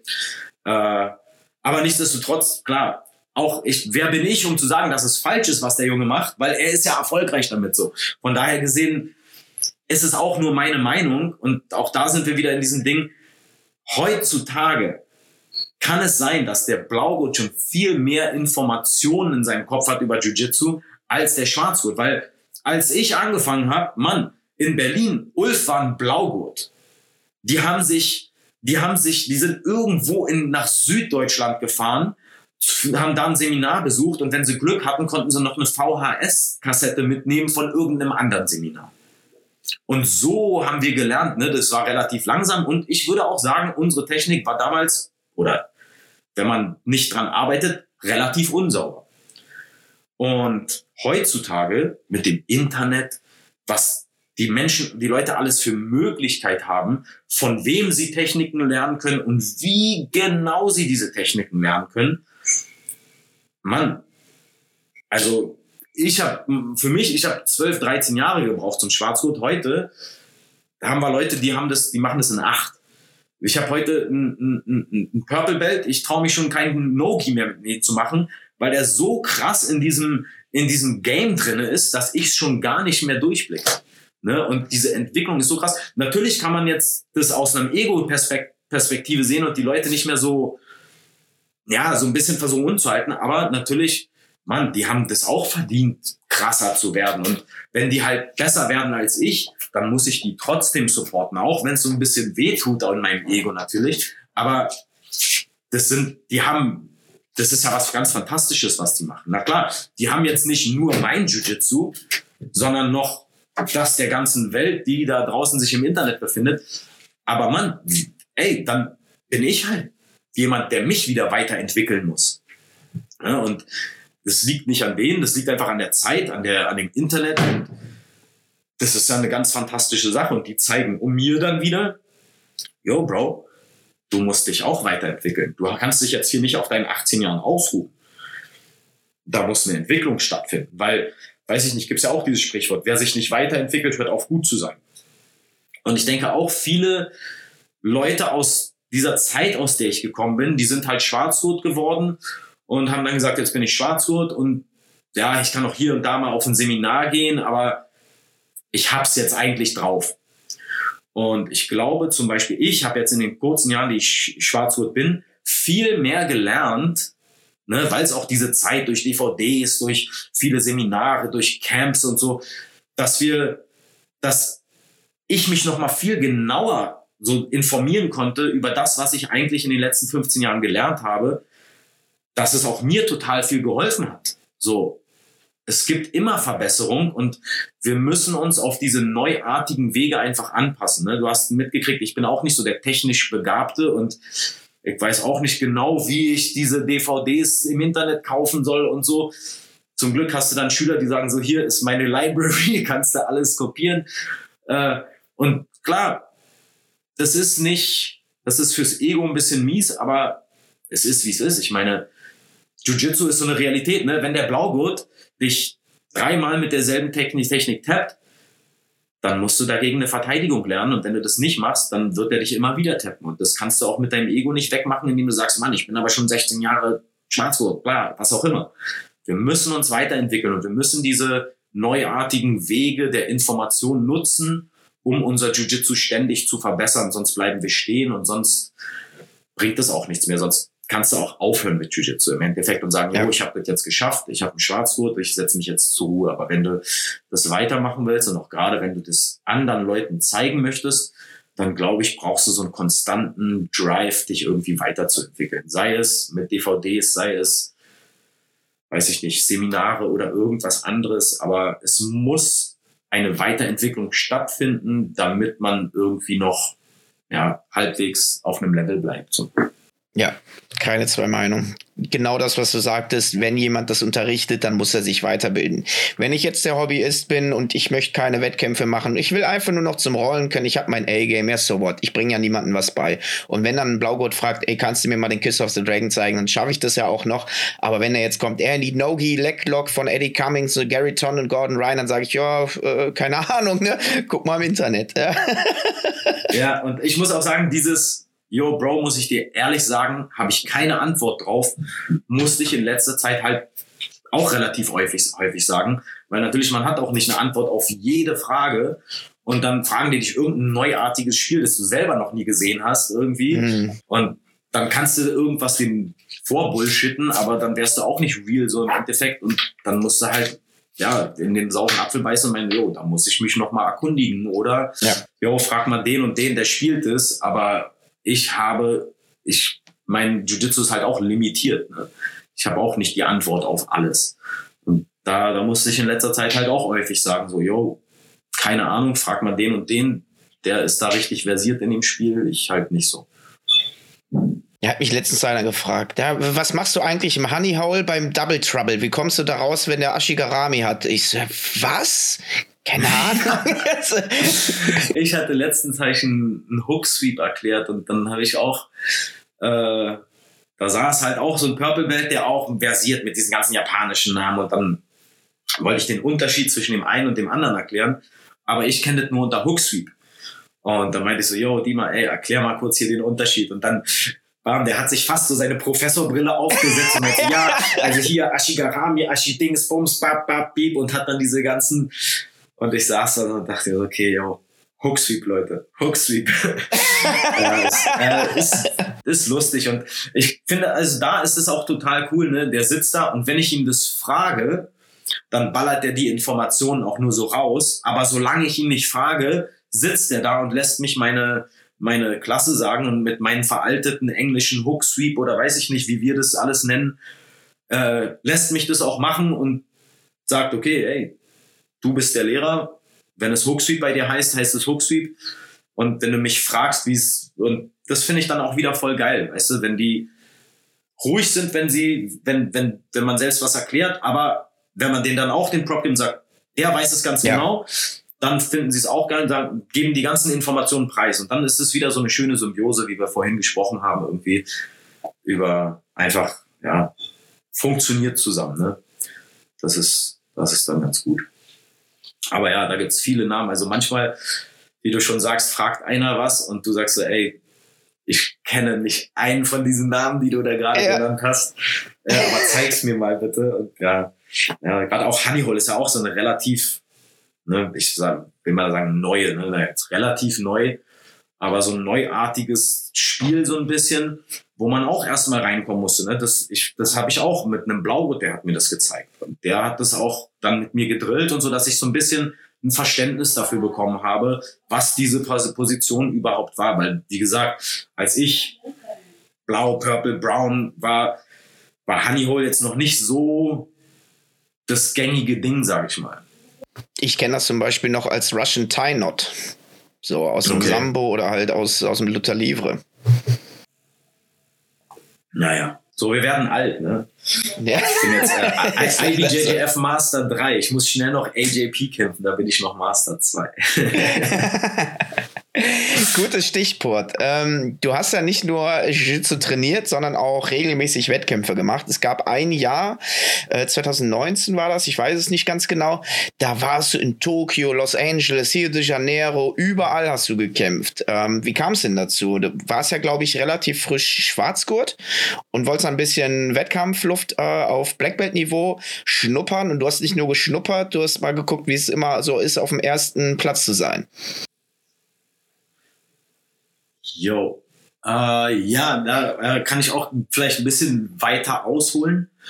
Und zwar hatte ich ja schon darüber gesprochen, dass ich so ein bisschen im Wettkampf war es bei mir immer so, äh, entweder der Kopf spielt mit oder der Kopf spielt nicht mit. Und genau so ist es dann auch immer im Turnier ausgegangen.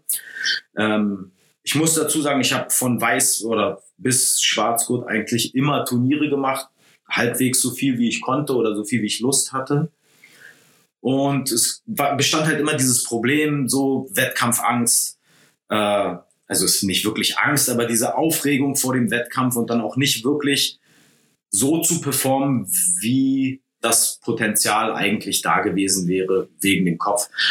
Und da habe ich mir 2000, Ende 2018 habe ich mir vorgenommen, ich werde 2019 jeden Monat ein Turnier machen oder so versuchen, jeden Monat ein Turnier zu machen, um dieses Problem irgendwie zu lösen, dass ich so ein bisschen ja nicht nicht performen kann, so wie ich es gerne hätte einfach.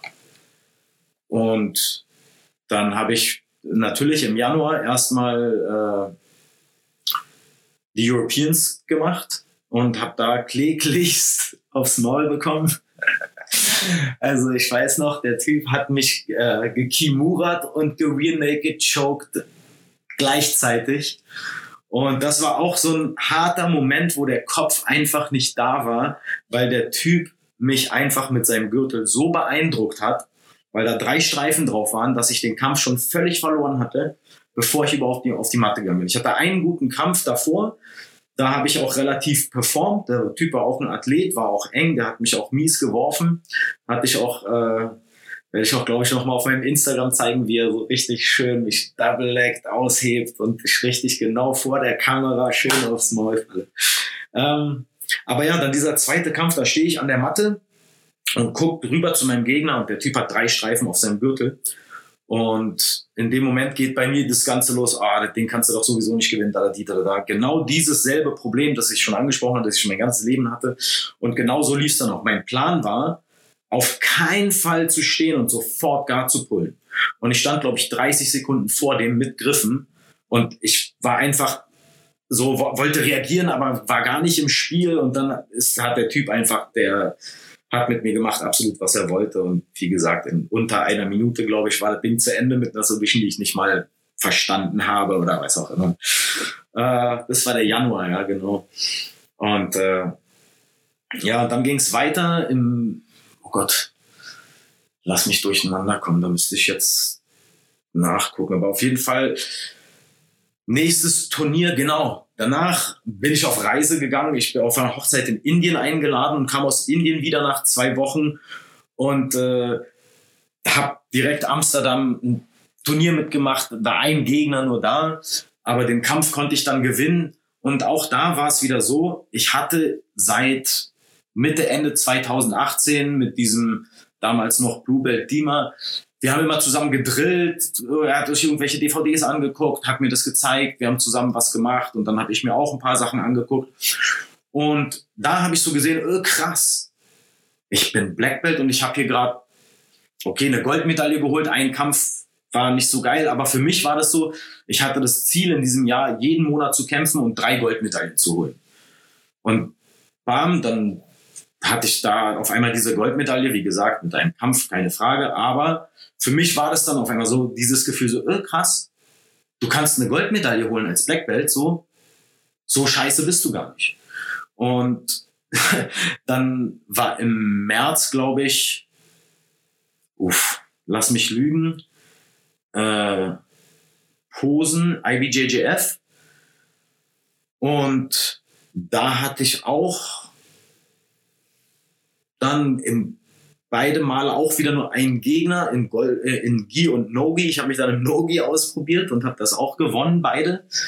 Und dann habe ich gesagt, wow, okay, du kannst sogar so eine IBJJF-Geschichte mit Gold beenden irgendwie.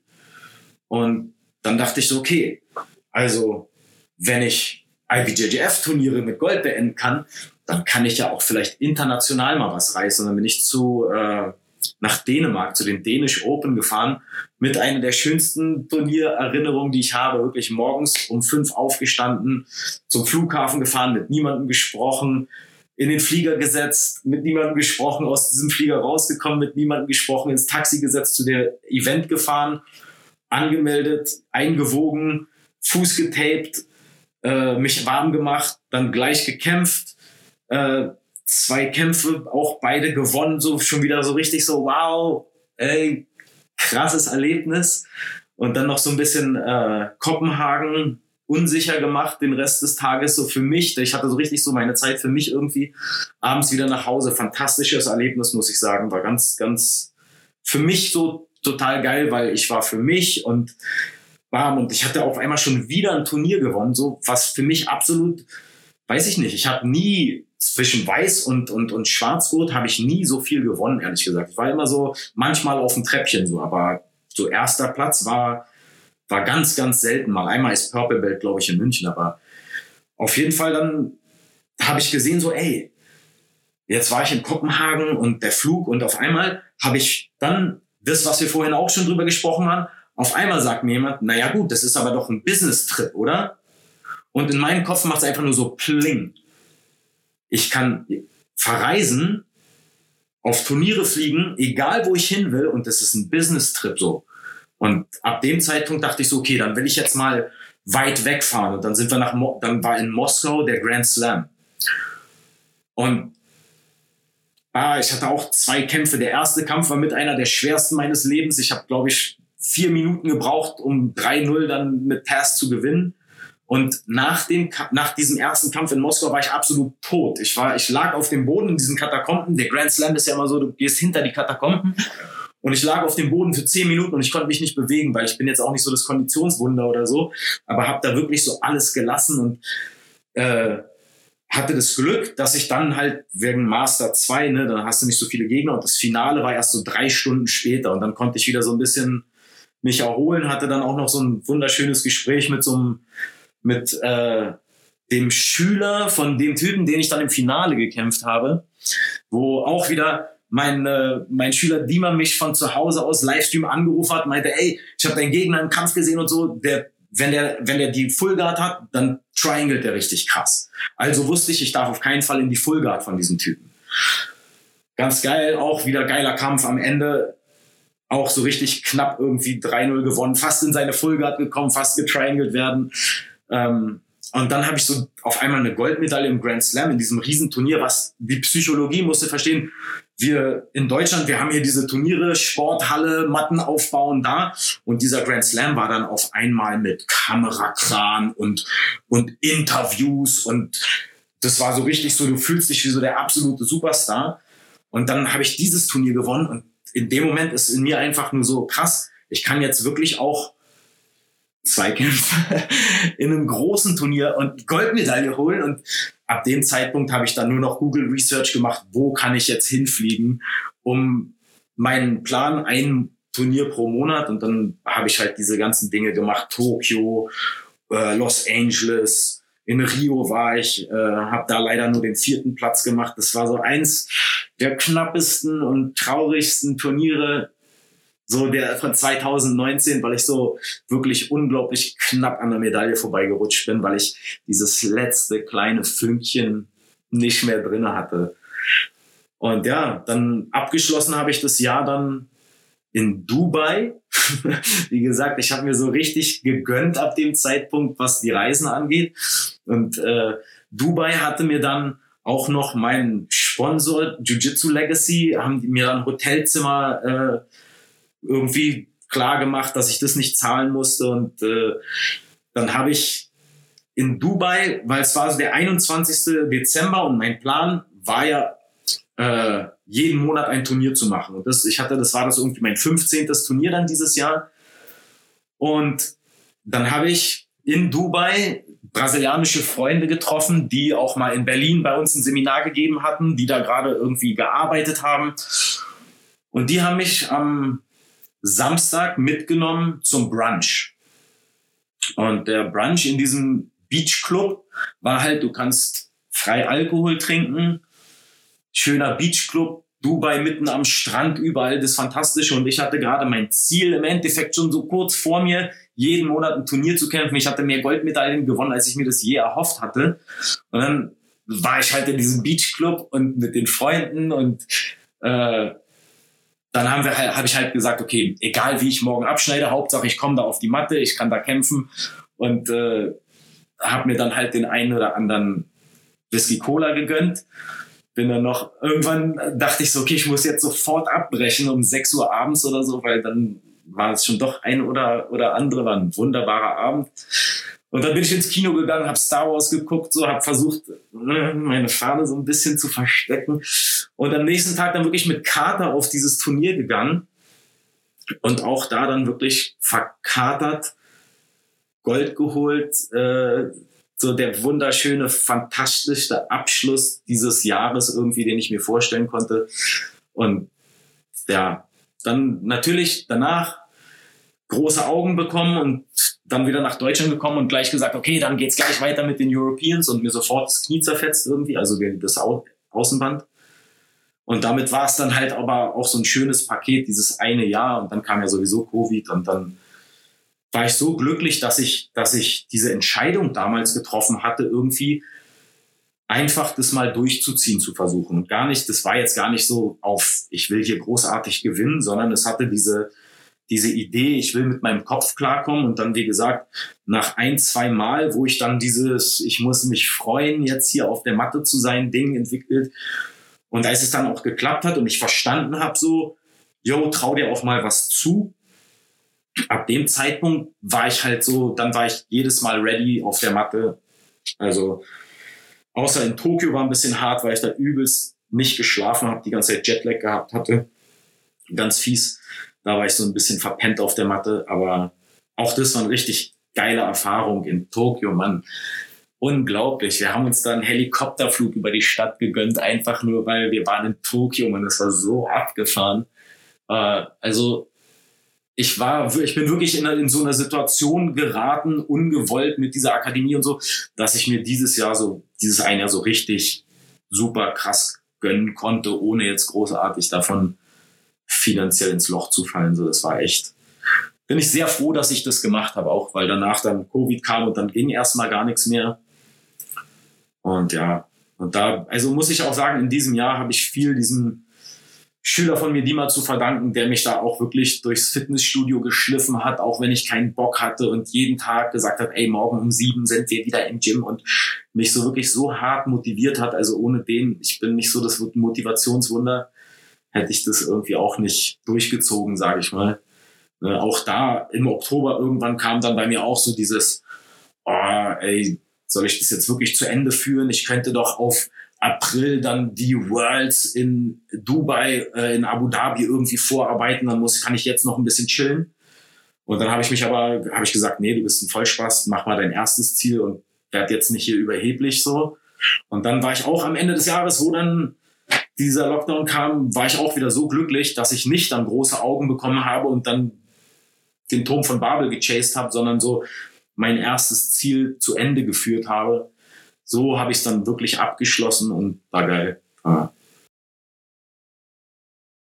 Ja, das musst du mir auf jeden Fall noch mal mehr beibringen, wie man das macht, mit den Nerven klarzukommen. Also Autosuggestion ist ein Stichwort, was du genannt hattest, ähm, dass man selbst sich quasi vorgaukelt, dass auch alles gut ist und dann nimmt man auch diese positive Attitüde an. Das funktioniert tatsächlich. Ich muss es auch noch mal umsetzen, weil ich komme selber nicht damit klar, egal was das für ein Turnier ist, immer Bammel, immer schwierig. Aber sobald ich auf der Matte bin, ist alles cool und ich freue mich. Aber davor immer die Frage, warum tue ich mir das an? Das ist doch alles scheiße kostet doch noch Geld. Und dann nachhinein, egal ob erste. Wirklich, wie, ich glaube, ich habe mich bei jedem Turnier gefragt, warum. Ja. Und egal wie es dann lief, ob man erste Runde raus ist oder Gold und alles submitted hat, man hat wieder Bock aufs nächste Turnier. Zumindest ist es bei mir so. Ja, ja, ja, auf jeden Fall. Danach ist immer, immer dasselbe. Danach ist man immer super motiviert. So. Mhm. Auch wenn man irgendwie es total versemmelt hat, irgendwie, dann, dann muss man schnell das nächste machen, um das einfach zu vergessen, dass man so performt hat gerade. Ja. ja. Was hast du speziell für deine Kondition gemacht? Oh Mann, wir waren, also ich habe an ganz viel an Kraft gearbeitet, muss ich sagen. Ich habe äh, Kreuzheben viel gemacht. Also Kreuzheben, Kniebeugen und Bankdrücken haben wir eigentlich großteils gemacht. Ne? Ich, wie gesagt, auch da, ich kann mich beim Fitness so, alleine gehe ich da relativ selten hin. Aber zu dem Zeitpunkt hatte die mal in einem Fitnessstudio gearbeitet und meinte so, yo, komm einfach vorbei und ich äh, gehe, ich lass die Arbeit in Ruhe und ich stehe neben dir und ich zeig dir, wie es geht. Und der hat auch richtig Plan so. Und dann habe ich halt die Kraft so ein bisschen aufgebaut und vor den Turnieren, wenn es halt darum ging, um die Kondi zu machen, was wir gemacht haben. Wir haben geguckt, wie viele, wie viele Gegner habe ich, wie viele Runden muss ich kämpfen. Und da zum Beispiel bei, bei AJP waren es da fünf Minuten Runden. Und dann haben wir, wie viele Gegner ich auch hatte. Wenn ich fünf Gegner hatte, fünf fünf Minuten Runden, zehn Kniebeugen mit Gewicht, ablegen, zehn Burpees und das fünf Minuten lang. Und ja, also, und immer wenn ich die mal beschimpft habe, dann hat er irgendwie so eine neue Aufgabe gegeben, weil das, also ich habe ihn auf jeden Fall viel beschimpft, muss ich sagen.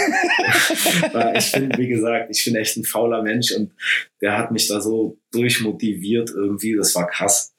Das war da, der, da bin ich richtig über mich hinausgewachsen, muss ich sagen. Und ja, nicht, nicht unbedingt durch meine eigene Motivationskraft. Also ne, man braucht auch irgendwie diese, diese Motivation von außen, die, die einen da auch mittrifft. Aber was, was in den Turnieren so, denke ich, mich dazu gebracht hat, dass ich gewonnen habe, war A, ich habe zu dem Zeitpunkt viele DVDs durchgearbeitet, so richtig mit Aufschreiben, Drillen morgens, das und sich darauf richtig drauf konzentrieren.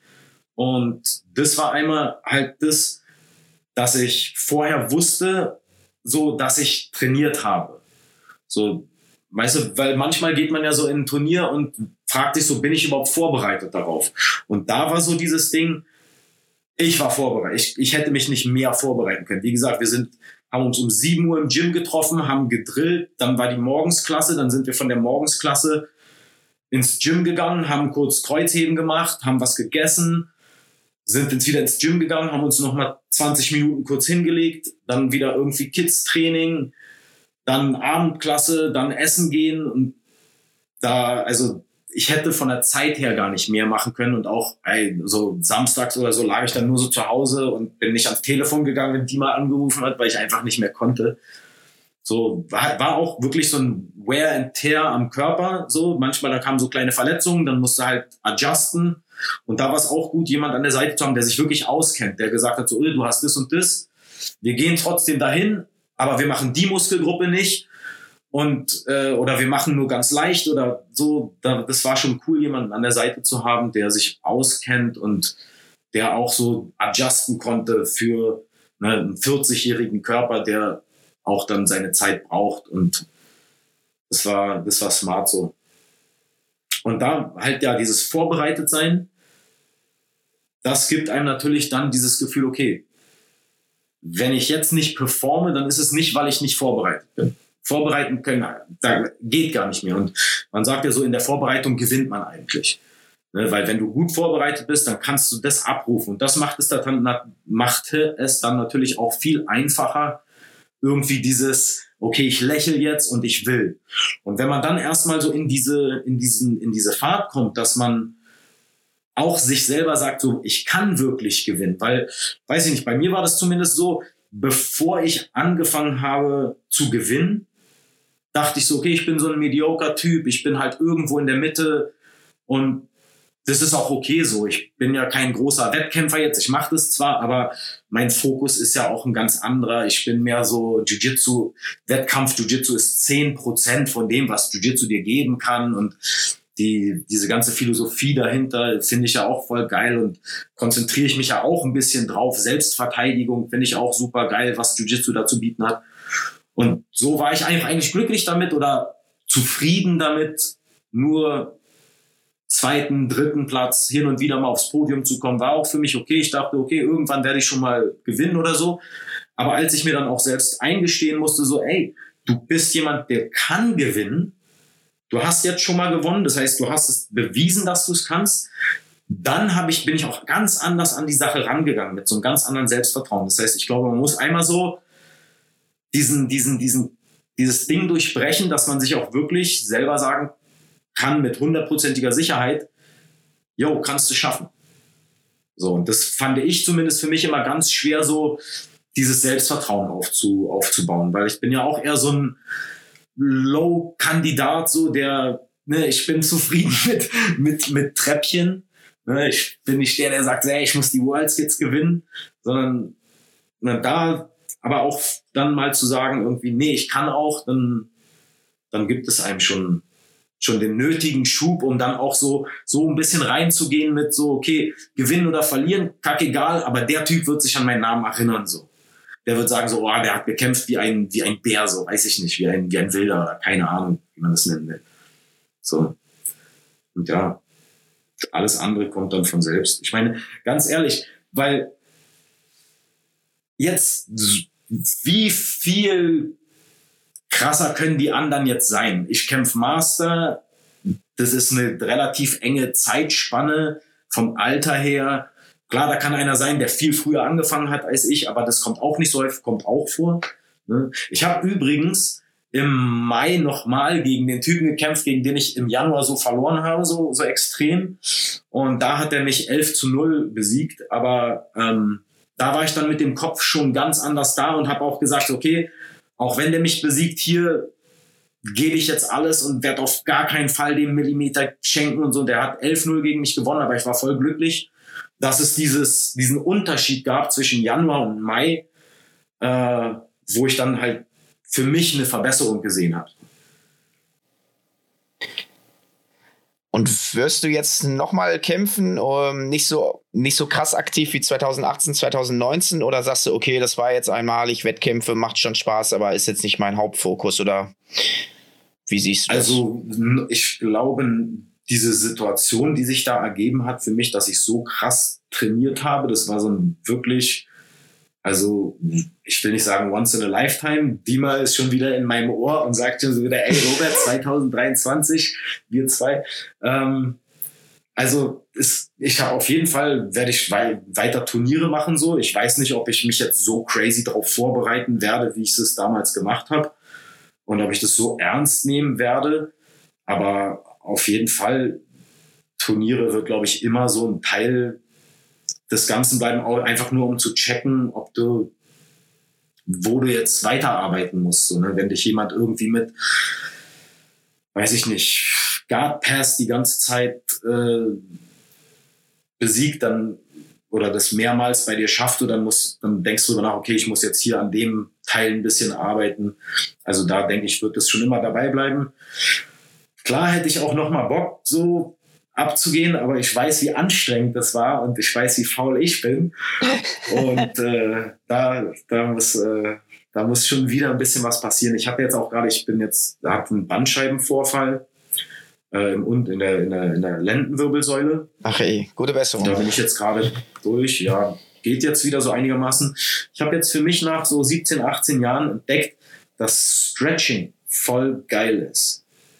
Also ich dehne mich jetzt jedes Mal nach dem Training und ich spüre den Unterschied, weil ich es vorher halt nie gemacht habe.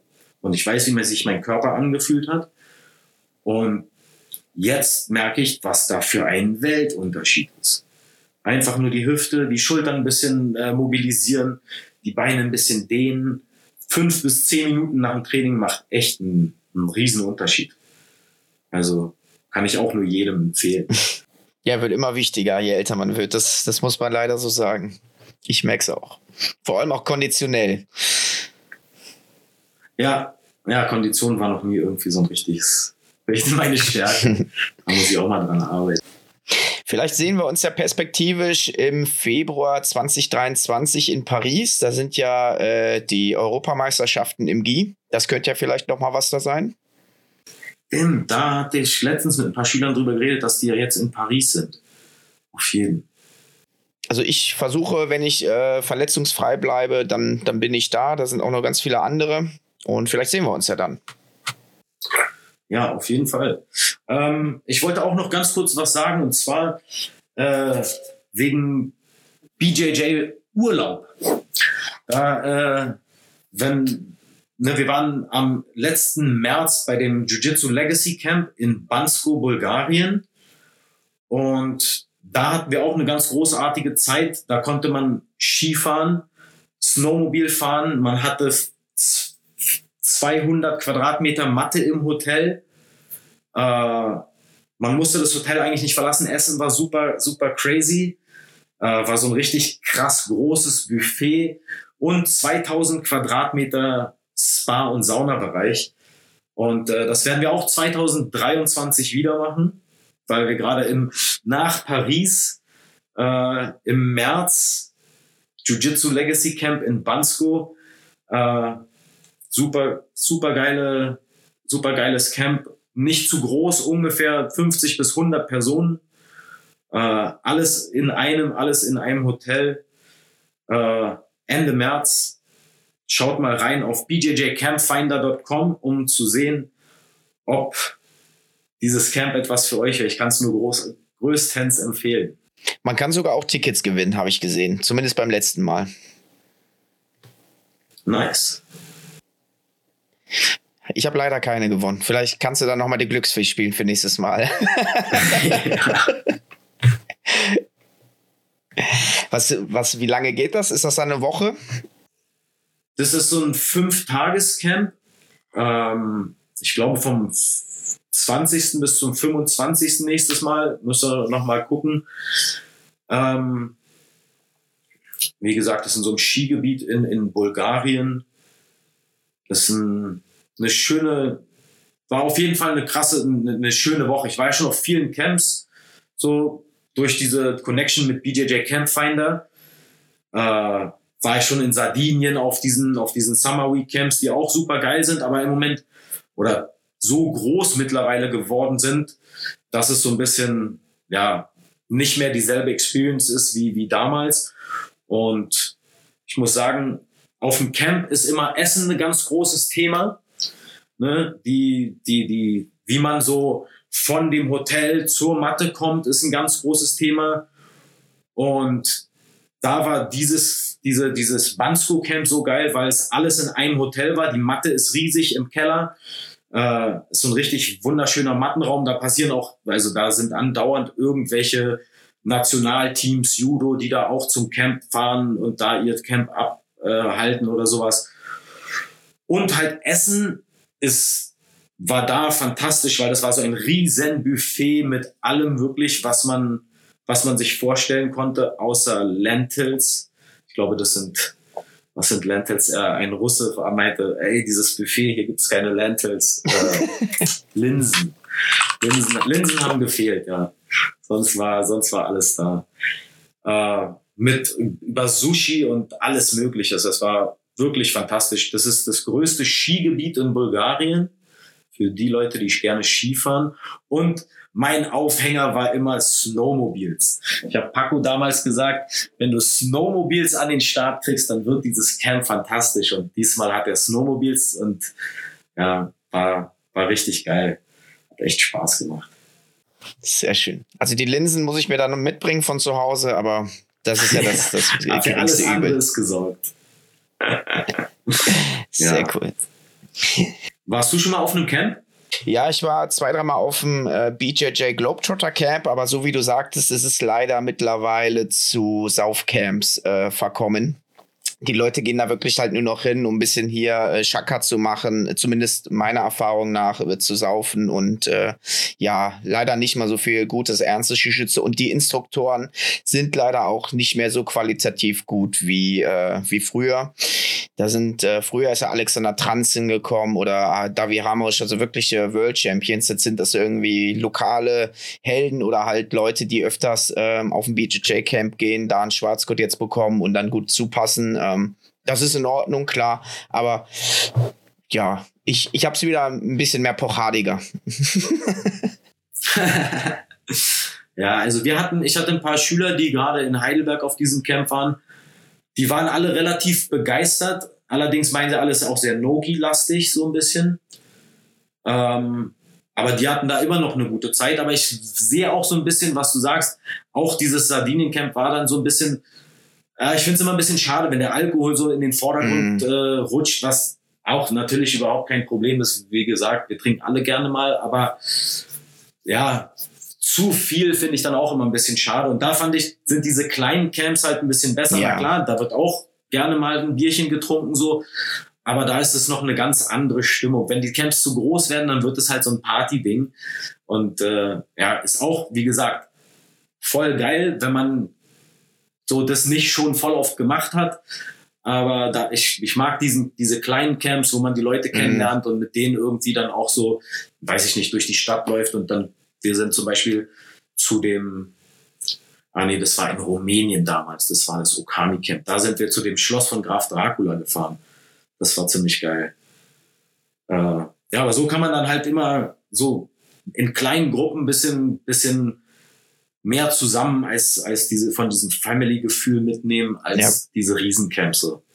Das ist immer mehr ein bisschen Party so auf jeden Ja, aber diesen Riesencamps ist leider auch so, dass, dass viele Leute da sehr regelmäßig hingehen. Es gibt da so einen inneren Zirkel, so einen Kern, die machen immer was miteinander. Äh, von außen kommt man da gar nicht so rein. Und ja, als, als jemand, der das, den Sport jetzt auch schon länger macht und auch nicht so schlecht ist, ist halt die Qualität an, an Rolls nicht mehr so wie für ein Blaugurt halt. Ne?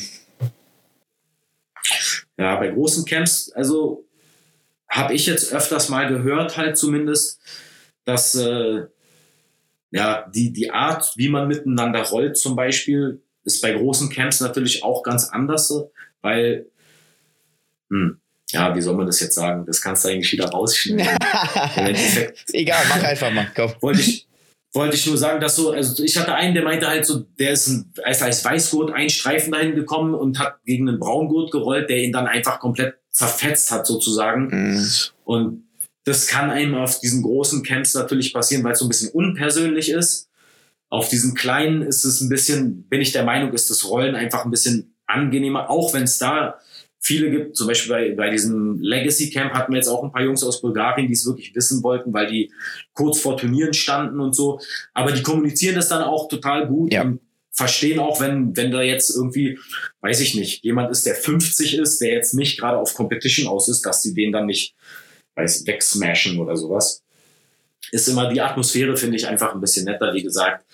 Was nicht heißt, dass diese großen Dinger nicht geil sind. Wie gesagt, wir haben gerade Leute, die bei den Globetrotter Camp fahren. Wir haben Leute, die fahren zu diesem Sardinien-Ding gerne hin.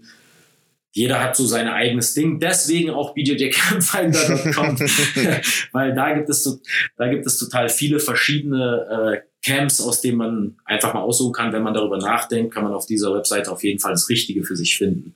bjjcampfinder.com. Aber das, was du auch am Anfang sagtest, ne, mit den Gyms, äh, es gibt verschiedene Vibes, da hast du das Competition Gym, Family Friendly, für Kids, für Hobbyisten, da ist ja alles was dabei und so ist es halt bei den verschiedenen Camps halt auch. Äh, gibt auch richtige so äh, Europameisterschaften Camps, die sind dann so zwei, drei Wochen vorher, wo halt wirklich nur Pochada ist. Da würde ich jetzt auch nicht unbedingt hinwollen für den Urlaub, aber äh, wenn ich mich vorbereiten will, warum denn nicht? Auf jeden Fall, nee, Klatsch. Also man darf das auch nicht falsch verstehen. Ne? Jede Art von irgendjemand, seine Art Jiu-Jitsu zu machen, ist völlig legitim. Ne? Wenn jemand sagt, ich konzentriere mich zu 100 Prozent auf Competition ja. oder zum Beispiel ein Camp, das sich auf Competition spezialisiert ist, das Beste, was es gibt natürlich für einen Competitor. Was soll der Competitor auf einem Camp für Kids zum Beispiel? Ja. Ne? Oder so im, im, im, im weiten Sinne gesehen. Natürlich, jede, jede Nische sozusagen in unserem Sport hat seine Berechtigung und auch, wie gesagt, auch da haben, sind verschiedene Camps. Nur zum Beispiel, es gibt dieses BJJ und Yoga Camp zum Beispiel. Ne? Ist, äh, war ich noch nie da, äh, aber kann ich mir vorstellen, ist viel mehr Geist und Körper jetzt so zum mhm. Beispiel als Vorbereitungscamp auf irgendwas. Natürlich, wenn ich mich auf irgendwas vorbereiten will, dann gehe ich auf jeden Fall auf dieses Competition Camp. Und wenn ich ein bisschen Urlaub haben will, dann werde ich wahrscheinlich irgendwie sowas wie Sardinien oder, oder im Winter halt ein Skigebiet mir raussuchen, wo ich dann auch noch irgendwas anderes dazu machen kann. Ne? Und da ist halt für jeden, für jeden Geschmack ist irgendwas dabei oder sollte irgendwas dabei sein. Ne? Deshalb jeder, jeder hat seine Berechtigung in diesem Sport, was ich schon gesagt habe. Der, der Competitor hat genauso seine Berechtigung und genauso seinen Weg im Jiu-Jitsu, den richtig, sein Weg ist der richtige, genauso wie von dem, der gerne ein bisschen spirituell rollt und sich auf feine Technik konzentriert und jetzt gar nicht mal großartig weiß, dass du hochkommen musst für zwei Punkte.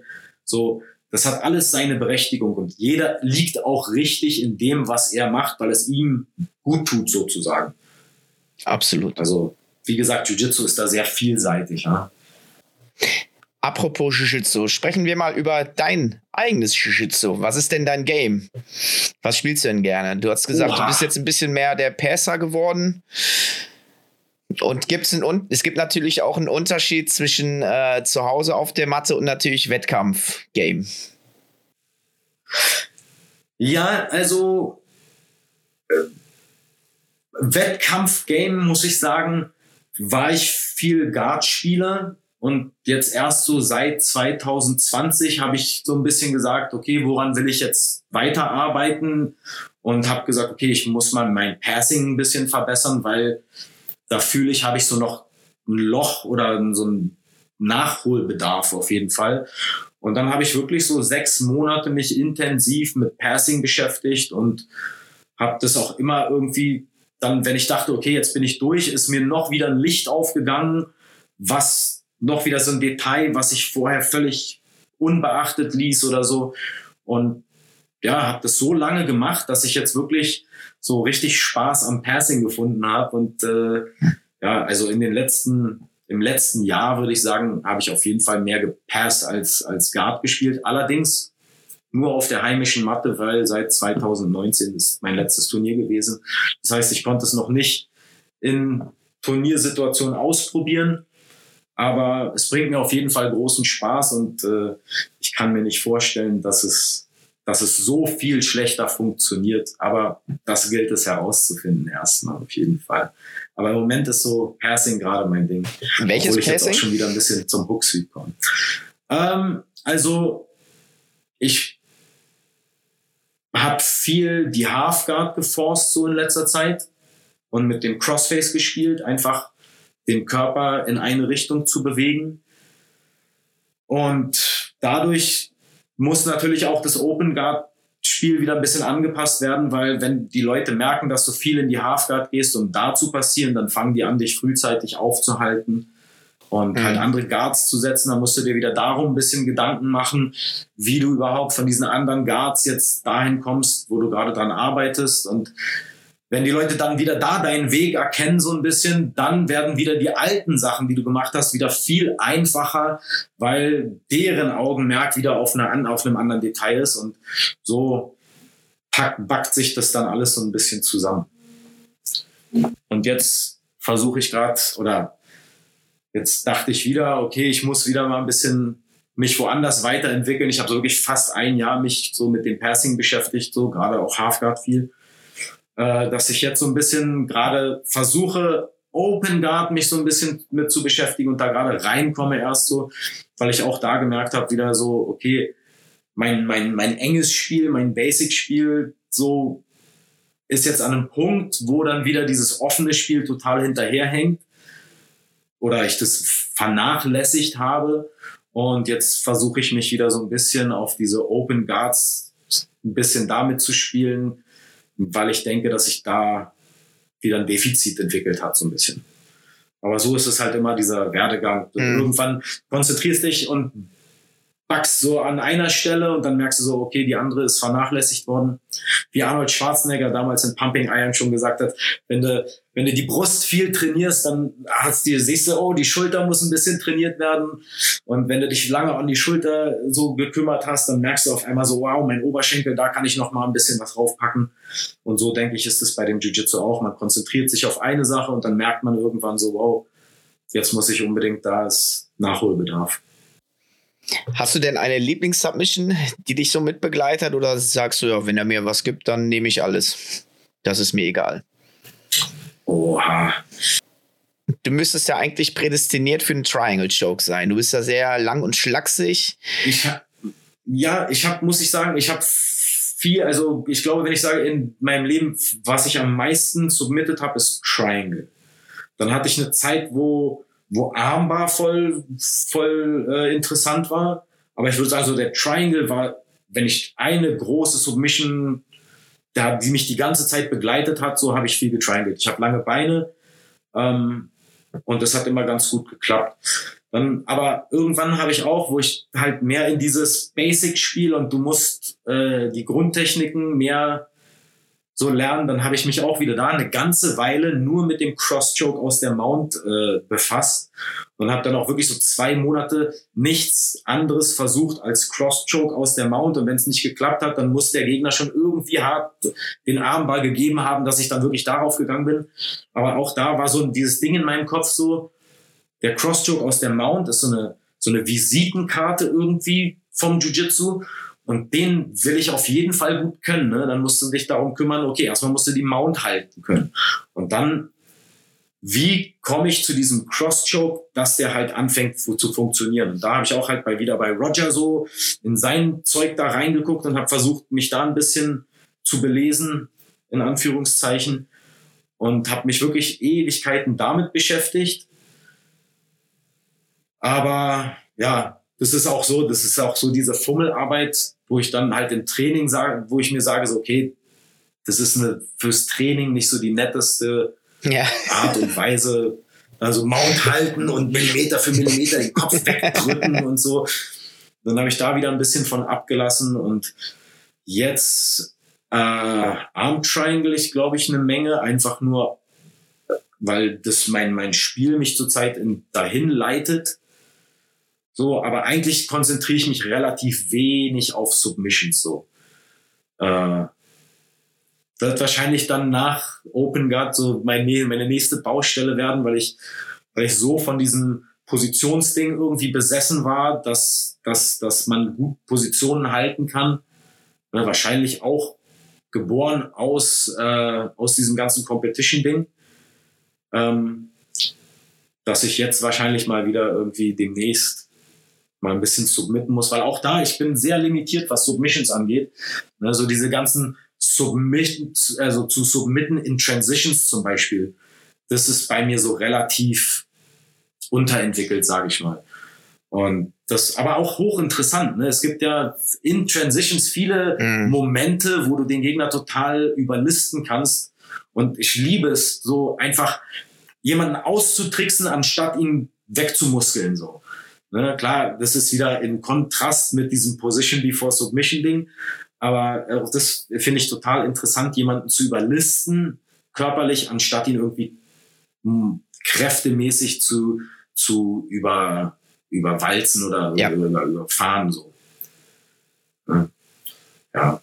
Mache ich auch ganz gerne so, aber daran liegt's. äh, ich wiege halt nur 75 Kilo, ich habe gar keine Kraft. also ich kann sonst nichts Hey, anderes ich wiege machen. jetzt auch 75 Kilo. Ich wiege jetzt auch 75 Kilo gerade. Ich war runter auf 71 jetzt mit dem Bandscheibenvorfall. Ja, Mann, ich habe aufgehört, Süßigkeiten zu essen. So, weil ich dachte, ich muss meine Entzündungswerte im Körper runternehmen und dann hatte ich auch, ne, weil ich eigentlich mich großteils von Süßigkeiten ernährt habe vorher, eine ganze Weile, äh, ist es relativ rapide so gefallen, so ganz, ganz komisch. Und irgendwo bei 71,8 oder so habe ich mich dann wieder gefangen und jetzt geht's langsam wieder hoch. Weil du hast ja Medium Heavy gespielt. Das ist ja eins über Mittelgewicht. Ja, ich war, ich habe immer so 80 bis 82 Kilo gewogen. Mhm. Hab bei AJP 85 gekämpft, bei, bei äh, IBJJF manchmal 82, manchmal 88, je nachdem, wie es mir, wie, wie ich gerade war, weil ich habe nie so abkochen wollen irgendwie, damit ich keine Energie verliere, weil so, weiß ich nicht, so wichtig war es mir dann auch nicht, ob ich Ja. jetzt da oder da kämpfe. Und ja, war immer so, dann während Covid war es auch bam, so und so. Da habe ich dann total viel mich in Süßigkeiten und Fressen und so verloren. Einfach nur glücklich zu bleiben wahrscheinlich in der Zeit. Und dann, als es dann aber wieder losging, ist es auch dann rapide wieder gefallen, weil du dann wieder diesen Alltagsrhythmus hast, morgens, mittags, abends und dann aber noch gar nicht diesen Essensrhythmus, dass du morgens, mittags, abends essen kannst, irgendwie normal. Dann ist es auch ganz, da ist es einmal rapide gefallen, so auf 76 oder so von, weiß ich nicht, was ich da hatte, am, am 88 war ich da bestimmt, so am, als es wieder losging mit, mit Jiu-Jitsu dann. Und ja, dann nochmal jetzt mit diesem Bandscheibenvorfall, wo ich dann endlich mal den Zucker so ein bisschen wegge weggelegt habe. Und jetzt äh, auf ungefähr 75 bin ich jetzt. Aber ich fühle mich die ganze Zeit eigentlich wohl. Also ich habe mich bei 88 wohl gefühlt, ich habe mich bei 71 irgendwie wohl gefühlt. Ne, bei 71 ist im Spiegel immer viel geiler als, als bei, bei 88 irgendwie. Äh, ja, das ist, das ist, wie es ist, so, wo ich gerade bin. Also ich bin da jetzt nicht so auf eine Gewichtsklasse festgefahren. Zum Beispiel jetzt, wo ich 71 war, dann ist so im Kopf so, Mann, das wäre ja mal ganz interessant, in dieser Gewichtsklasse zu kämpfen, wie das da so ist. Und dann, ja, aber dann geht das Gewicht auch irgendwie wieder hoch gerade. Also bei mir ist gerade diese Achterbahnfahrt, was das Gewicht ein bisschen angeht. Aber wird schon. Robert, wir sprechen jetzt schon über zwei Stunden. Deswegen schauen wir jetzt mal äh, ein bisschen in die Zukunft. Und zwar, wie siehst du die Jiu-Jitsu-Entwicklung in Deutschland? Und wieso hinken wir anderen europäischen Ländern hinterher, wie zum Beispiel Holland oder du hast angesprochen Norwegen mit Espen Mathiesen. Und wir haben ja eigentlich schon ganz gute Leute und fähige Leute. Aber wenn wir äh, mal auf den Podiums gucken, da sind wir leider nicht so viel vertreten. Was meinst du, woran das liegt? Ja, also einmal natürlich daran, dass wir kein Pay-per-View hier haben und nicht UFC 1 mitbekommen haben. Ne? Also ich denke mal, im Moment das Mekka von Jiu-Jitsu ist Amerika. Da wird am meisten, da passiert gerade am meisten so. Und die hatten halt UFC 1 als dieser kleine Hoist Gracie alle Riesen besiegt hat. Und dadurch gab es da so eine, so eine Schockwelle, wo alle angefangen haben, Jiu-Jitsu zu trainieren und es von da aus gewachsen ist. Das hatten wir in Deutschland nicht. Wir brauchten so eine Pioniere wie Haselhein oder, oder Frank Buschinski, Ulf Ehlert, die sich irgendwie selbst darauf gekommen sind, das machen zu wollen. Und das musste halt von einem ganz anderen Standpunkt aus wachsen. Dann kommt noch, glaube ich, dazu, dass Deutschland auch nicht so die Kämpferkultur ist, aus welchen Gründen auch immer. Ähm, da ist zum Beispiel Polen uns weit voraus, Frankreich, Holland, das sind, da ist so ein bisschen mehr diese, diese, ne, diese Kämpfernatur in den Leuten. Ja, und dann weiß ich nicht. Ich finde aber trotzdem, auch wenn wir in Deutschland so hinterherhängen, auch in Deutschland kriegt man so eine krasse Entwicklung mit. Ne? Zum Beispiel alleine, wenn ich mir Berlin angucke. Als ich angefangen habe, da war der höchste Gurt in Berlin ein Blaugurt. Mhm. So mit dem man trainieren konnte. Frank war Blaugurt, Ulf war Blaugurt. So, das waren eigentlich so die einzigen, wo ich das erste Mal da war. Und mittlerweile hast du hier in der Stadt, wir haben letztens mal so durchgezählt, einfach nur Möglichkeiten, wo du Jiu-Jitsu trainieren könntest, so ob es Uni ist oder ob es irgendein Verein ist, wo die das anbieten. Und du hast in Berlin jetzt mehr als 50 verschiedene Möglichkeiten, Jiu-Jitsu zu trainieren. Natürlich, du hast dann einmal wieder diese Schulen, die sich spezialisieren, die dann größer sind. Da hast du auch mittlerweile echt bestimmt zehn Dinger von. Und alleine diese Entwicklung von innerhalb der letzten, weiß ich nicht, 15 Jahre ist abgefahren, allein in Berlin. Und das geht ja im Rest Deutschland, glaube ich, nicht anders. Da entwickelt sich das ja überall auch so, dass es auf jeden Fall wächst und nicht kleiner wird. Und klar hängen, hängen wir hinterher in Deutschland, aber so, ich glaube, wir müssen uns auch jetzt nicht großartig verstecken. Ich, na klar weiß ich, wenn da so ein Psychoathlet aus USA kommt, der in seiner Highschool auf hohem Level gerungen hat und währenddessen noch Jiu-Jitsu nebenbei in seiner Freizeit gemacht hat. So, klar ist das ein anderes Level so. Aber so, was, was wir hier in Deutschland geschafft haben, aufgebaut haben, was wir für uns in unserer Entwicklung im Jiu-Jitsu durchgemacht haben, denke ich mal, können wir auch stolz auf uns sein und sagen so, ey, auch in Deutschland passiert etwas, auch wenn wir jetzt nicht weiß ich nicht, Brasilien sind oder das Mekka von Jiu-Jitsu. Wir sind halt wir und wir machen unser Ding, aber wir machen es auch, finde ich, jetzt nicht schlecht. So. Klar, wir haben keinen Schulsport, der richtig in Deutschland stattfindet. Ne? Da es in anderen Ländern, ist es da ganz anders. Die fördern das ganz anders.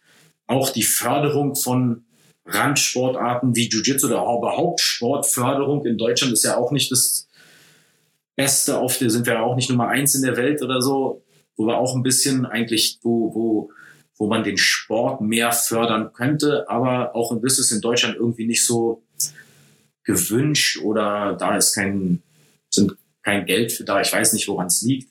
Ich würde mir zumindest wünschen, dass in Deutschland der Sport auf jeden Fall viel mehr gefördert ist. Ne? Ich weiß nur, in, in Rio ist es so. Da ist ein Kumpel von mir, der war äh, äh Stadt- oder Staatsmeister der hat eine Amateurstaatsmeisterschaft im Boxen ein Jahr gewonnen. Und dafür hat der ein Jahr lang ein Gehalt bekommen. Das was ein Gehalt hört sich jetzt viel an. Das ist in Rio nicht so viel, aber das hilft natürlich. Ja. Wenn die sagen so, wenn wir fördern Talente, dann kann dieses Talent auch sich viel besser konzentrieren, in diesem Sport noch mehr zu wachsen. In Deutschland, wenn du hier ein krasses Talent hast, der muss trotzdem irgendwo seine Mitgliedschaft zahlen. Der muss seine Fahrten zum Turnier, seine Turniere selber bezahlen. Ne? Selbst wenn du in der Nationalmannschaft bist, na klar, dann die Nationalmannschaftsturniere und dieses ganze Gruppengedöns da, das, da, da ist bezahlt für. Aber wenn du selbst noch mehr machen willst als das, da stehst du dann wieder alleine da. Und da ist so da fehlt mir in Deutschland so ein bisschen diese, diese Talentförderung oder diese, die Förderung derjenigen, die die auch wirklich motiviert sind, noch einen extra Schritt zu gehen. Ne? Und da sehe ich halt, dass in anderen Ländern da viel mehr für getan wird.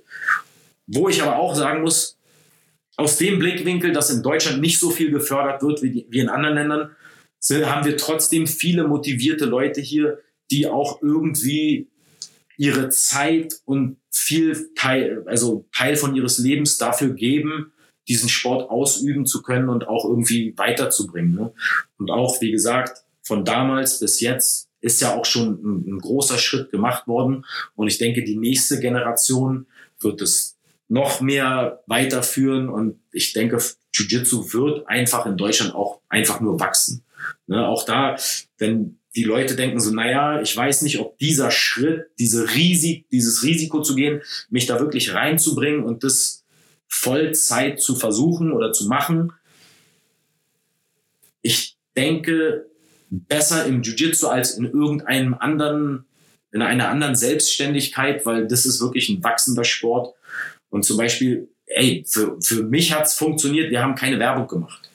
Wir haben nie irgendwie, wir haben mal versucht, irgendwie hier oder da was zu machen, haben das aber ganz schnell aufgegeben. Ich hatte auch gar nicht die Zeit, irgendwas zu machen. Das Einzige, was ich hatte, war, unsere Website ist bjjberlin.de und darüber haben die Leute uns gefunden. Und weil einfach die Nachfrage für Jiu-Jitsu da ist, kommen die Leute fast wie von selbst. Und wenn dann das Produkt auch noch stimmt, dann bleiben die auch. Und wie gesagt, ich kann nur jeden dazu irgendwie äh, aufmuntern, diesen Schritt zu gehen, dieses Risiko einzugehen und einfach mal zu gucken, ob es funktioniert, weil ich denke, wenn es für mich funktioniert hat und ich bin geschäftlich oder selbst Jiu-Jitsu-technisch oder so, kein Genie so.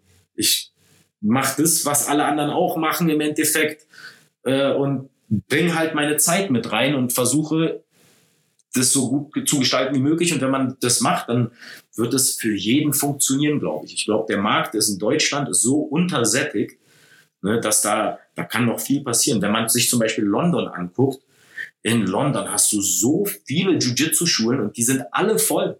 Mhm. Und hier in Berlin, wir könnten noch zehn große Jiu-Jitsu-Schulen mehr bekommen. Wir werden voll. Ich glaube, Spitfire, äh, äh, die machen gerade so ein Riesenprojekt da in Tempelhof, wo die so einen Riesentempel bauen wollen. Das wird richtig, ein richtig großes Ding. Und es wird trotzdem bei uns voll sein. Es wird trotzdem in jeder anderen Schule noch voll sein. Und wenn noch irgendein Typ oder ein Mädel sich denkt, ey, ich mache jetzt auch noch ein, eine Schule auf, auch das wird funktionieren, glaube ich. Weil, wie gesagt, Jiu-Jitsu ist immer noch eine Nische in Deutschland. Wenn man so in der Straße läuft, kaum jemand kennt es. Und das ist einfach, Jiu-Jitsu ist so ein gutes Produkt, das sich eigentlich wie von selbst verkauft. Weil es einfach, ja, wir wissen es ja, bei wie viel Spaß das macht und weiß ich nicht besser als auf jeden Fall äh, irgendeinem Chef zu sagen, ja Chef, äh, tut mir leid Chef, mache ich nächstes Mal besser Chef. Dann lieber irgendwie zu sagen, yo, probier doch mal die Hand dahin zu machen. So, nein, nein, nein, dahin, oh Mann. Ah! So, ist auf jeden Fall die bessere Option, denke ich. Sehr schön. Das war doch ein schönes äh, Schlussresümee. Ich habe jetzt noch hier zehn Quickfire-Questions, die du mit entweder oder beantworten müsstest. Und äh, ja, dann haben wir es ja sogar schon gefasst, äh, geschafft. So, bist du bereit, Robert? Dann, oha, der Timer läuft, okay. Und los geht's. Gi oder No Gi? Gi, auf jeden Fall. Top oder Bottom? schwierige Frage, aber im Moment top. Auf jeden Fall. Coach oder Wettkämpfer? Boah, macht beides super Spaß, aber ich glaube, irgendwann macht das Coaching noch mehr Spaß. A, weil man sich selber nicht äh, so richtig auf, an, die, an diese Stelle bringt, wo man jetzt failen kann. Und äh, ich glaube, seine eigenen Schüler siegen zu sehen, ist fast noch schöner als selber zu siegen. Oder halt Erfolg zu haben, sagen wir es mal so. Da, da fühlt man sich auch irgendwie mitgeehrt. Also würde ich fast sagen Coaching. Mhm. Punkte oder Submission only? Punkte. Passing oder Leglocks? Passing. Shorts oder Spets? Shorts. Takedown oder Guard Pull? Äh, muss ich auch noch sagen, Guardpull. Aber auch daran werde ich arbeiten. Bunte Gi oder Rushguards oder lieber traditionelle Farben? Lieber traditionelle Farben. Allerdings muss ich auch sagen, ich bin großer Fan von Kunst auf Rushguards. Können auch gerne so bunt sein, wie sie wollen. Wo gehst du in äh, den Urlaub? In Rio de Janeiro oder New York?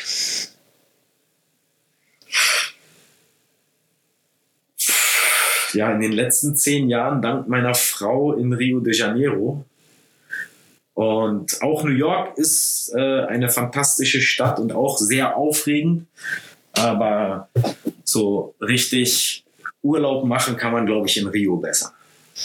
Letzte Frage: Chokes oder Hebel? Chokes. Sehr schön. Ja, vielen lieben Dank, Robert, dass du dir die Zeit genommen hast. Es ist ja echt, äh, hat ja schon jetzt über zwei Stunden gedauert. Wir hatten auch die eine oder andere technische oh ja, ich Herausforderung. Hoffe, das gut zusammen.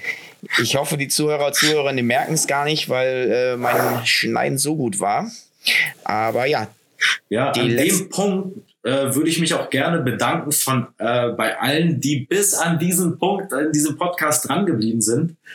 Äh, ich würde gerne euch alle einladen, mal nach Berlin zu kommen und in der BJJ Akademie zu trainieren. Und wenn ihr sagt, ihr habt es auf diesem Podcast gehört, dann könnt ihr einen Monat umsonst in der BJJ Akademie trainieren. Also hat sich gelohnt zuzuhören. Geil, cool. Sehr, sehr schön. Möchtest du jetzt noch jemanden äh, grüßen? Vielleicht Sponsoren, Familie oder Freunde? Die letzten Auf Sätze gehören Fall. dir. Ähm, also zuerst mal natürlich Jiu-Jitsu Legacy. Jiu-Jitsu Legacy Camp 2023 im März in Bansko, Bulgarien. BJJCampfinder.com. Äh, ein fantastischer Weg, seinen Urlaub und Jiu-Jitsu zusammenzubringen. Auch an Familien ist gedacht. Die Familie kann mitkommen, die Kinder können mitkommen. Äh, bei den meisten Camps ist was dabei. Und natürlich an alle, äh, die mit mir trainieren, so BJJ Akademie. Ich will jetzt keine großartigen Namen nennen, weil ich dann bestimmt jemanden vergesse und niemanden vergessen will.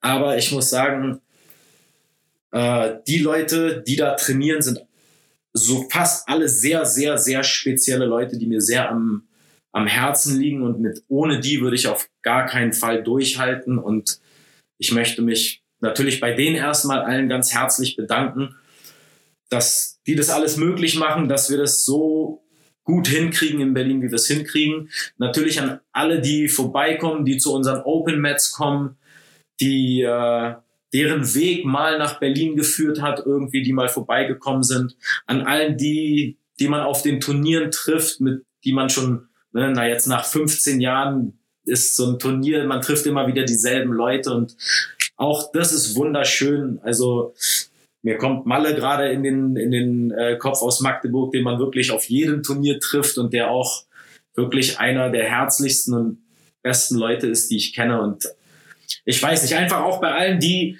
wie gesagt, Jiu-Jitsu machen, einfach, dass ihr es macht und dass ihr diesen Sport weiterbringt. Ich glaube, äh, alle zusammen werden wir es wunderbar weiter hinkriegen hier in Deutschland.